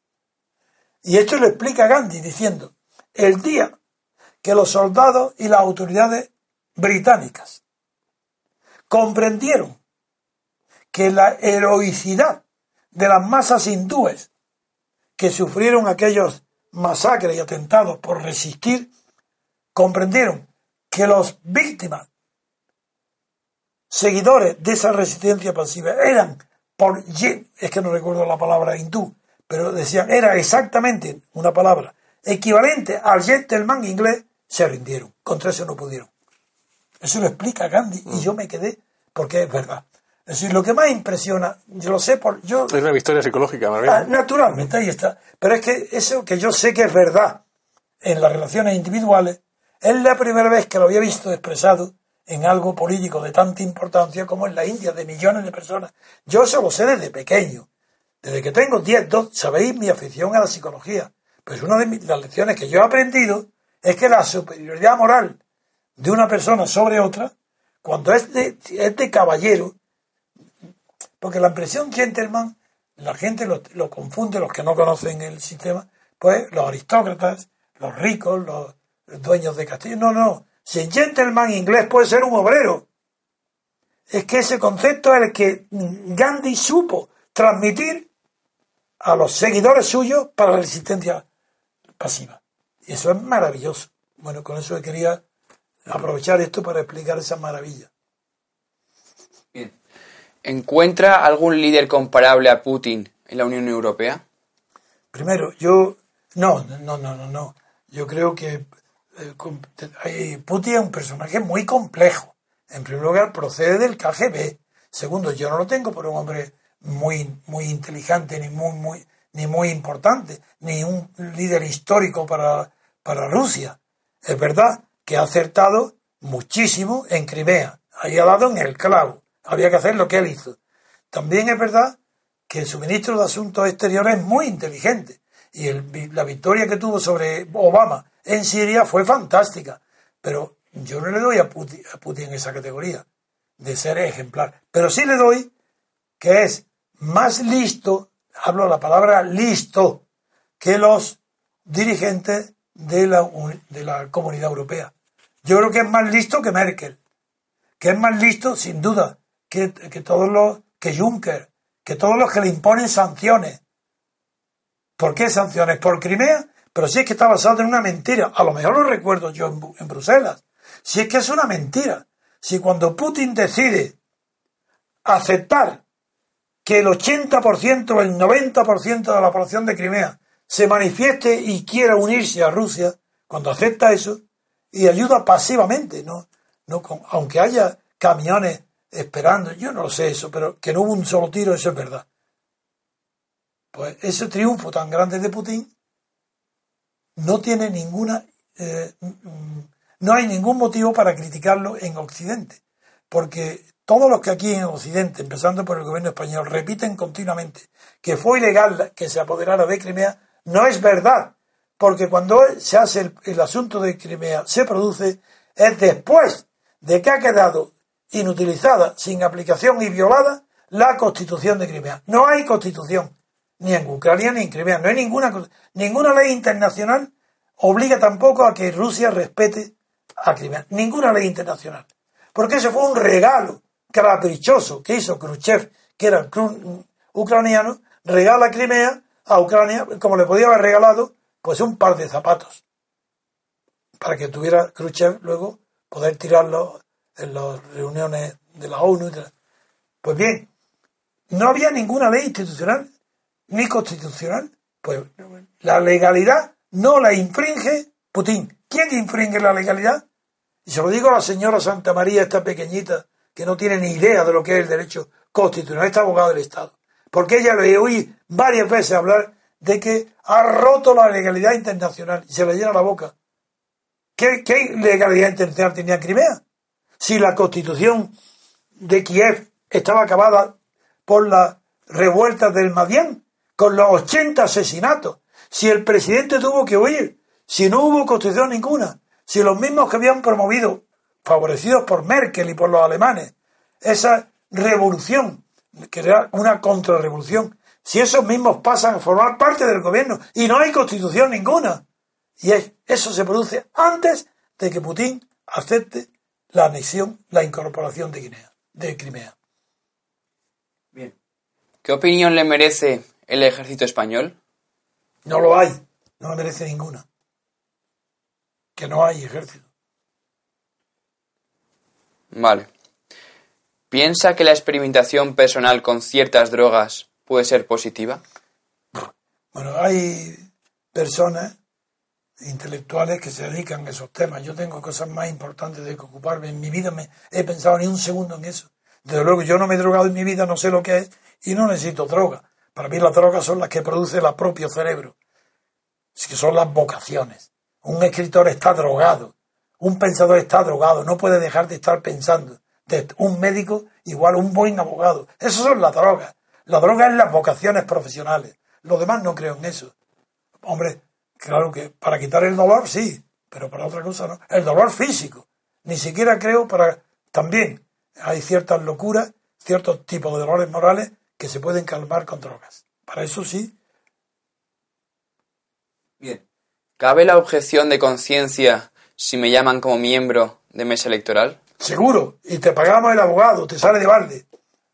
Claro que hay que objetar, sí, objeción de conciencia. Yo no acepto, ¿por qué? Porque no estoy de acuerdo con el sistema electoral. ¿Por qué no? Porque no representa a nadie el que yo elijo a partido, no quiero elegir a partido. Quiero elegir a personas que yo conozca, que sepa quiénes son, no desconocidos. Desde luego, se puede negar y si tiene multa o tiene sanciones, tenemos abogados para que te defiendan estés donde estés, en el pueblo o la capital de España, que sea. Bien. ¿Qué haría Podemos para hacer pensar a la gente que produce cambios, aunque en realidad no lo sean? ¿Qué, puede hacer? Lo que hace, demagogia, promesas falsas. Cambiar de promesas, prometer un día la renta universal y al día siguiente el cambio de la ley hipotecaria. Nada, eso como es palabra, pues de palabra puede cambiar y decir todo lo que quiera y estará cambiando de palabra todos los días. Pero eso es lo que les gusta a los españoles, de, de los de los resignados, los del 15M, eso es lo que les gusta, palabrería, que haya gente que le diga casta, uy, creen que estás diciendo. Pues estás diciendo que lean lo que piensa Pablo Iglesias, que yo ayer lo reflejé muy bien de rejón. Lo está ofendiendo todos los días, diciendo lo que es un tonto, un chaval, que que, le sigue el retrato de Eva Perón, mientras que Monedero sigue a Carlos Mar y a Granchi. Y dice, y lo dice claramente, que no vale para nada, y este rejón ahí sigue recibiendo tortazos. Y lo tiene Pablo Iglesias de pim pam pum. Le pega golpes y él sigue. Eso, si ahí no hay nada respetable, nada. Y el monedero, igual que si se va para seguir. Vamos. ¿Qué opina del estudio sobre el amor de Ortega y Gasset? Que es una copia mala de Stendhal. Stendhal, la teoría de la cristalización es debida a Stendhal. Y Ortega la trae como eh, Ortega es un escritor maravilloso, no tan maravilloso como Stendhal, pero tiene inventa un estilo muy bueno, muy rico de vocabulario, inspirado en Heidegger, pero Heidegger es mucho mejor, más grande. Pero yo admiro a Ortega como escritor. No tanto, Stendhal lo admiro más, porque la escritura no es solo un estilo, porque el estilo depende del contenido. Tú no puedes separar un poeta, por ejemplo, con sonetos, pues no puede decir las cosas que puede decir en una, para una épica, una cuestión épica. Pues Ortega es un escritor muy bueno, pero la teoría del amor está copiada, copiada de verdad de Stendhal. Y como escritor, Stendhal es mucho más importante que, que Ortega como filósofo y como escritor. Las novelas de Stendhal valen más que todas. Mira, solamente, no la cartuja y la palma y el rojo y el negro, sino la historia del teniente que cuenta para ver la transformación de la sociedad aristocrática en burguesa al pasar desde Napoleón a la restauración de Luis Felipe es maravillosa. Y eso vale más que toda la filosofía de Ortega, que todo, incluido la rebelión de las masas. Se aprende más de historia y de conocimiento del mundo y de, leyendo a los grandes, grandes novelistas que leyendo a filósofos que son eruditos, buenos, pero que no tienen, que no tienen capacidad de creación de grandes ideas. Porque Ortega es un, va a Alemania muy joven y aprende muy bien el alemán y está en todos los, y de ahí, aunque el mayor tiempo que estuvo estudiando en Alemania fue el, neocantismo de Kohn en, en Marburgo, sin embargo enseguida abandonó a Kant para abrazar completamente lo que se llama filosofía irracional. Adilta ahí a la filosofía de la moda, de Simmel, de George Simmel, a cuestiones ya alejadas de toda, no digamos de Kant, sino de todo a donde había llegado el discurso de la razón. Y Ortega, además de ser ese gran escritor un filósofo decente. Yo no estoy hablando políticamente, fue un nefasto para España. El enemigo peor que ha tenido España respecto a la esencia de España es Ortega y Gasset. El hombre que más daño ha, hecho a España es Ortega y porque trae, importa la doctrina de Renan sobre el carácter subjetivo o personalista de la nación. Y él dice que el separatismo catalán, la culpa no la tienen los catalanes, que la tiene el carácter individual del español, que lo, somos tan individualistas que cuando no tenemos un proyecto imperial que nos seduzca, porque es sugestivo, entonces nos peleamos entre nosotros y queremos separarnos unos de otros. El origen del separatismo, por eso Ortega define la nación como proyecto sugestivo de vida en común. Y eso es horrible. Yo digo, sí, eso es una definición de un matrimonio mientras esté enamorado. ¿Qué proyecto? Una nación, proyecto, dependiendo de la voluntad. Pero ¿qué voluntad ha creado España? Ni los reyes católicos. Si las naciones y los... no son productos de la voluntad.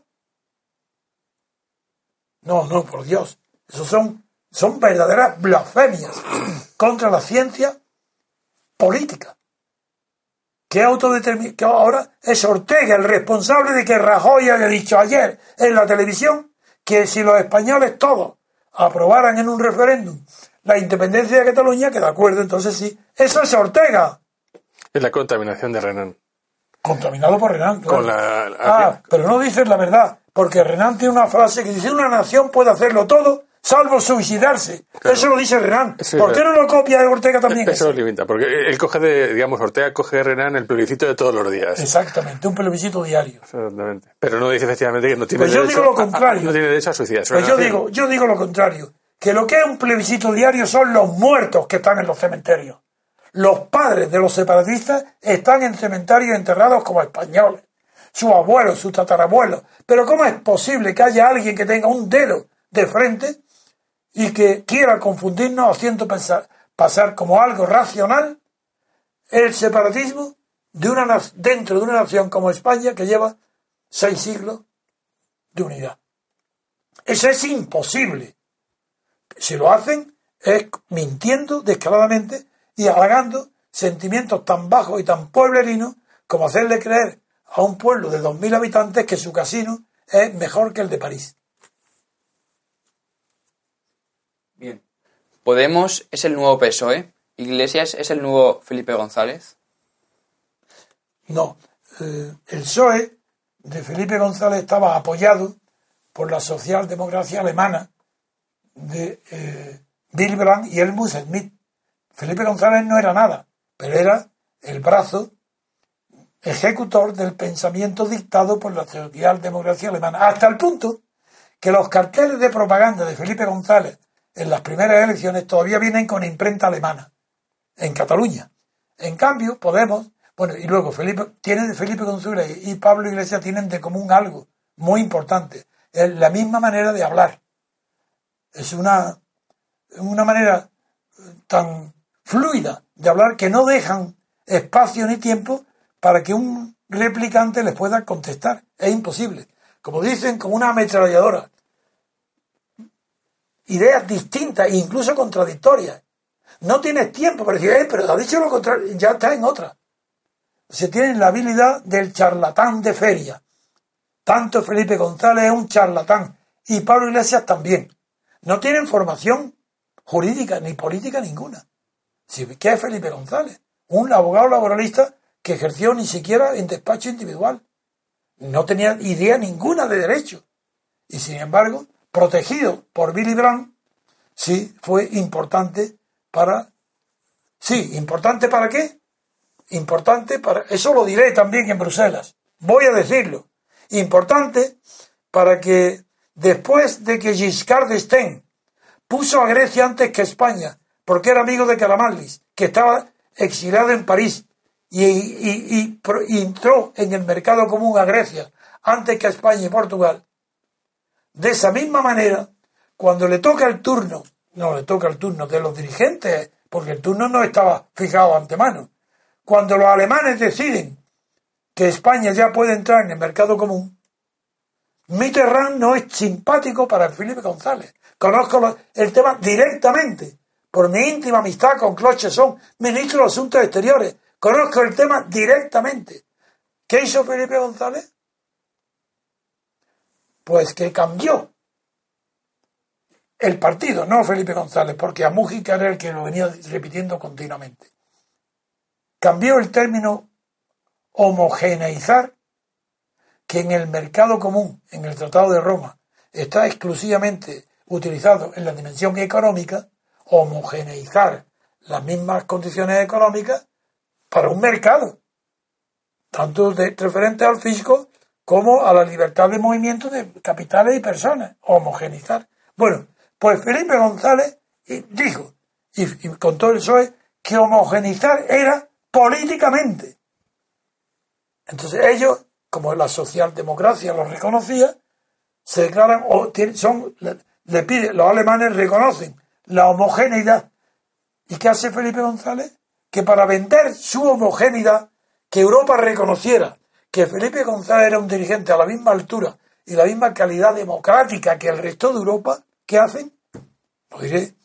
Felipe González entrega a Europa y la destruye la siderurgia española, la industria naval española, la industria pesquera española y la industria láctea. Y la electrónica. ¿Eh? Y, la electrónica. Eso es lo que hace Felipe González. ¿Y qué recibe a cambio? La homologación política. Le pagan el precio político para que se pasee por Bruselas. También lo diré en Bruselas. Bien. ¿Qué opinión le merece Azaña como político? No buena. Es que yo he estudiado. Yo no soy un republicano porque haya recibido la herencia de la Segunda República. Hazaña pues, es un hombre honesto, evidentemente, pero no tuvo no tenía inteligencia política para prevenir todos los acontecimientos. La prueba es que él no supo ni evitar, ni prevenir, ni acabar a pronto la guerra civil. Y no tuvo, juego internacional no tuvo. Era un hombre, era un hombre estudioso, serio. Hablaba bien, era un buen orador.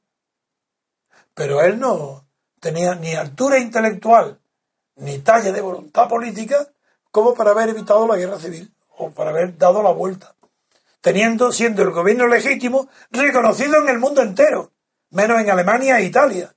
No, no, no, tuvo tanto a su favor, Negrín fue mucho más inteligente que él. Sí, que fue un gran médico y un hombre inteligente, Negrín. ¿España camina hacia su autodestrucción? Sí. Bien, ¿existe la ciencia política? Sí, al menos yo creo que estoy poniendo las primeras piedras. No, con eso no estoy haciendo ninguna presunción. Yo no soy presumido. Pero me preguntan, tengo que decir la verdad. Quiero decir presumido intelectualmente.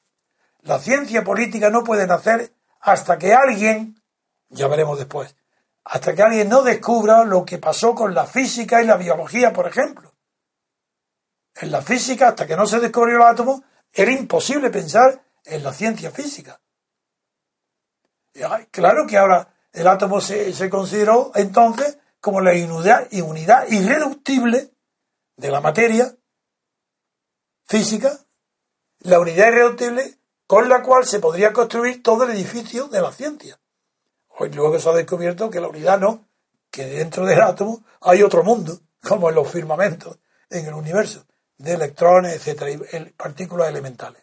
Pero es la, la creencia en que eso era la unidad irreductible a la que permitió la construcción de la ciencia física. Y en biología lo mismo pasó con la célula. Hasta que no se descubre la unidad de la cédula, no nace la biología. ¿Y qué es lo que yo he descubierto? ¿Por qué yo creo que sí, que yo estoy sentando las bases para una ciencia futura política? Porque he descubierto la mónada. La mónada, no en el sentido de Leibniz, lo explico en mi libro. La mónada como unidad de poder. Porque Aristóteles considera que la unidad de política es la familia. Y como la familia, muy bien, será unidad social, pero de poder no. No diga, la Revolución Francesa llega más lejos. Y la Revolución Francesa pretende, y lo dice literalmente sus leyes, que entre el Estado y el individuo tiene que desaparecer todo, todos los cuerpos intermedios, partidos, sindicatos, gremios, estamentos, corporaciones, todo. Bueno, pues el individuo no es una unidad de poder, porque aislado no, va, no tiene poder ninguno. Entonces yo he buscado, me he procurado durante muchos años de buscar si tenía algún fallo, el descubrimiento desde los tiempos más remotos de que hay una unidad política, una unidad irreductible de poder político. Y que esa unidad, si existe, ahí permite construir la ciencia, porque permite ya el orden. Y yo lo descubrí en la mónada electoral o fiscal, es lo mismo, en la votación porque tengo que trasladarme a los tiempos, claro, de la Edad Media, del Renacimiento, de las monarquías absolutas, para ver que entonces incluso con las monarquías absolutas, los reyes para hacer la guerra tenían que ir pidiendo limosna en pueblecitos pequeños o estos nombraban sus representantes para acudir a cortes más amplias, como las de Aragón o Monzón, etcétera, para que los reyes pudieran recaudar dinero, como en España eh, se sabe por Carlos V con las comunidades de Castilla, etcétera, etcétera. Es decir, que a esa unidad mínima sí que tiene poder. Aunque tenga el poder de que un rey absoluto tenga que mandar a esa unidad de poder a pedirle dinero. Porque puede darlo o no darlo. Aunque generalmente por miedo lo dé, pero hay posibilidad de que no lo dé. Y algunas veces no lo da. Pues esa es la, unidad mínima de poder. Hay que ahí es donde hay que partir. Y yo he partido de ahí, de esa unidad, para ir construyendo luego todo el edificio. Por eso he puesto a la nación antes que el Estado, porque el Estado presupone ya una ciencia posterior, anterior al Estado. Y esa ciencia es la religión, la providencia. El origen divino de la monarquía es una necesidad absoluta para poder construir una teoría del Estado monárquico. Tienen que ser representantes de Dios en la tierra, el rey, aparte de la iglesia y del papa, no, el rey, el rey. Y por esa razón, durante mucho tiempo, los tiempos de Bossuet, de Luis Vives, de Descartes, son los filósofos los únicos que tienen el papel de poder humanizar el poder de los reyes absolutos. ¿Cómo? Educando a los príncipes en la religión católica o en la moral. Y eso es lo que se llama literatura del reloj de príncipes o de educación de príncipes. ¿Señal de qué?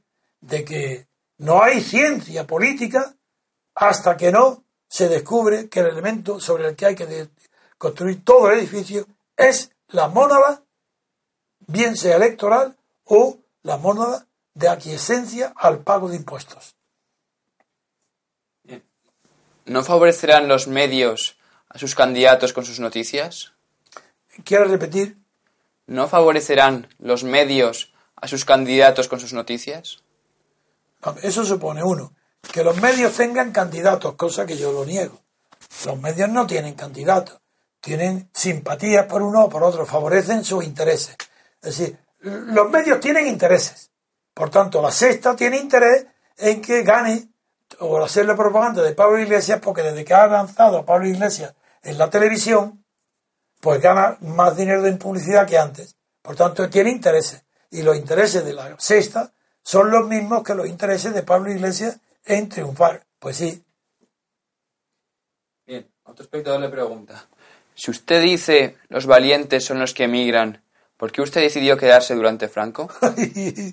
bueno, porque me, consideré que mi deber era destruir a Franco, destruir el régimen de Franco. Y los valientes emigran.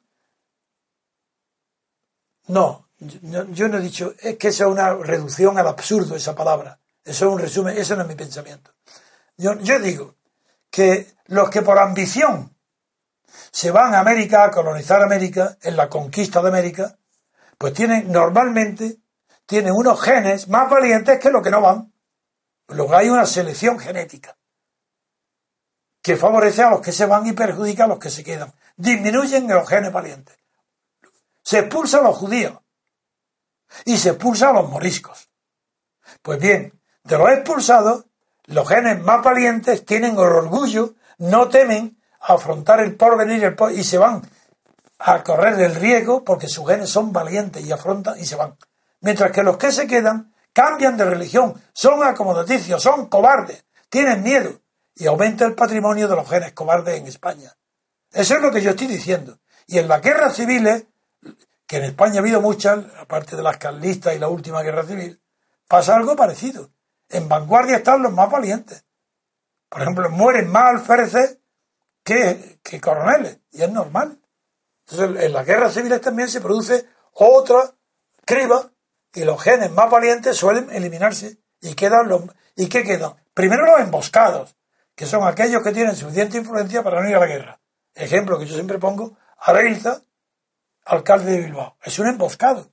Pues eso, toda esa selección produce una alteración en el patrimonio genético de España, donde la proporción de genes valientes disminuye y aumenta la proporción de genes cobardes. Eso es lo que digo. Bien, sacar a los muertos de las cunetas es justicia, electoralismo o ajuste de cuentas? Ni una cosa ni otra. Sacar a los muertos de las cunetas es una frase. Una frase que no sé lo que, lo que implicaría de realidad. Que tal vez en España, pues a lo mejor hay todavía, 40 años después de la guerra civil, a lo mejor quedan todavía en las cunetas, es una expresión. Queda en España alguien que está enterrado en sitios desconocidos por ejemplo, García Lorca. Y la pregunta que me hace, ¿cuál es? Sacar a los muertos de las cunetas es justicia, electoralismo o ajuste de cuentas. No es justicia, ni es electoralismo, sí. Ajuste de cuentas, no. El ajuste de cuentas tenía que ser con los vivientes, sobrevivientes de aquella barbarie pero como fue en tiempos de guerra, es que esto es algo que no lo pueden comprender estos pacifistas como tipo Zapatero. No lo pueden entender. Les voy a explicar lo que es. No sabéis lo que es espíritu de paz y espíritu de guerra. Y lo voy a decir. El pueblo más pacífico del mundo que haya en la historia. Nada, no pasa nada, es paz, paz, paz, paz, paz. Bien. Los que están diciendo todo el día se le llena la boca de compañerismo, paz, tal. Tan pronto como hay peligro real e inmediato de guerra con otro Estado, otro país vecino, son los más beligerantes del mundo. No me creo a nadie de los que hoy alardean de que, de que justicia, eso no es verdad. Si el pacifismo es el estado normal de todas las poblaciones cuando no hay peligro de guerra. Y es una excepción heroica que se produce entre millones de personas una vez cada 100 años, por ejemplo, Romain Roland. Ese sí que es un pacifista. Premio Nobel de 1915. Ese recorre Europa porque quiere evitar el enfrentamiento Francia-Alemán. Y escribe, ahí está en su novela, leerla, el Juan Cristóbal. Veréis la maravilla que es Romain Roland. Ese sí que es pacifista y digno de admiración. Ese sí que corre peligro por ser pacifista. Aquí, ¿qué hay en España hoy? ¿Hay peligro de guerra civil? No. ¿Que están dando motivos para ello? Sí. Pero la población eh, española no tiene los genes para poder oponerse a las barbaridades locuaces y demagógicas que lanzan los partidarios de Podemos. Los que creen que una guerra se puede juzgar con los criterios de paz que existen 40 años después.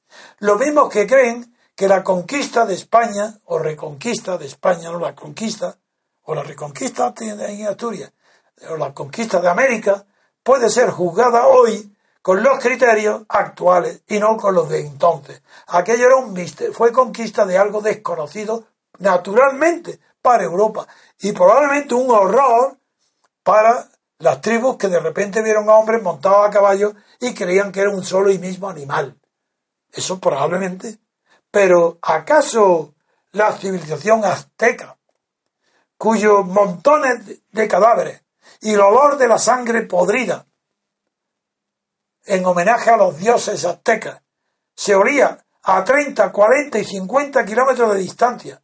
Aquellas civilizaciones eran mejor, era preferible a la civilización que llegó con España y la Iglesia Católica. Ya sabemos que con las injusticias que denuncia Bartolomé de las Casas, ya lo sabemos. Es que acaso era mejor lo anterior. Pero ¿por qué juzgar la historia con criterios que no son históricos? Eso, eso sí que es la injusticia. Yo no me atrevo a juzgar el descubrimiento de América. Para mí es una maravilla saber la realidad, la verdad, de aquel tiempo. Pero yo no me pongo en aquel tiempo para juzgar este. Pues tampoco puedo juzgar aquel tiempo con arreglo al de este, al de hoy. Bueno, me quedo sin batería en el teléfono, así que he perdido el resto de las preguntas. Pero llevamos casi dos horas de, pues de programa. Ya encantado, lo ha hecho muy bien, Juan, te felicito la has pronunciado bien, estás aprendiendo a ser locutor. Es un nuevo oficio que añadirá a tu profesión. Así que gracias y a ti también por la... Me has prestado ayuda, aunque sea poca, pero algo.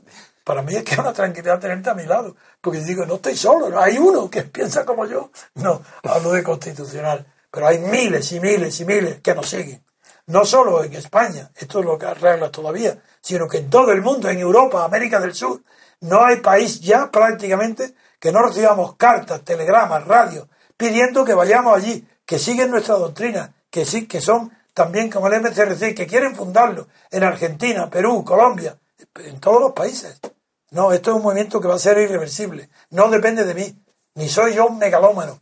Yo tengo una vida sencilla y quiero seguir viviendo sencillamente. Pero voy a Bruselas imbuido de este espíritu que tuve cuando estuve allí hace 40 años. Seguiré como si no hubiera interrumpido para decir la verdad sobre España y para que no se sorprendan de lo que pueda pasar si no hacen caso a lo que digo. Bien, finalizamos el programa, queridos oyentes y espectadores. Les pedimos, le pedimos que lo compartan y le den a me gusta. Les emplazamos al programa de mañana y les deseamos que pasen un buen día.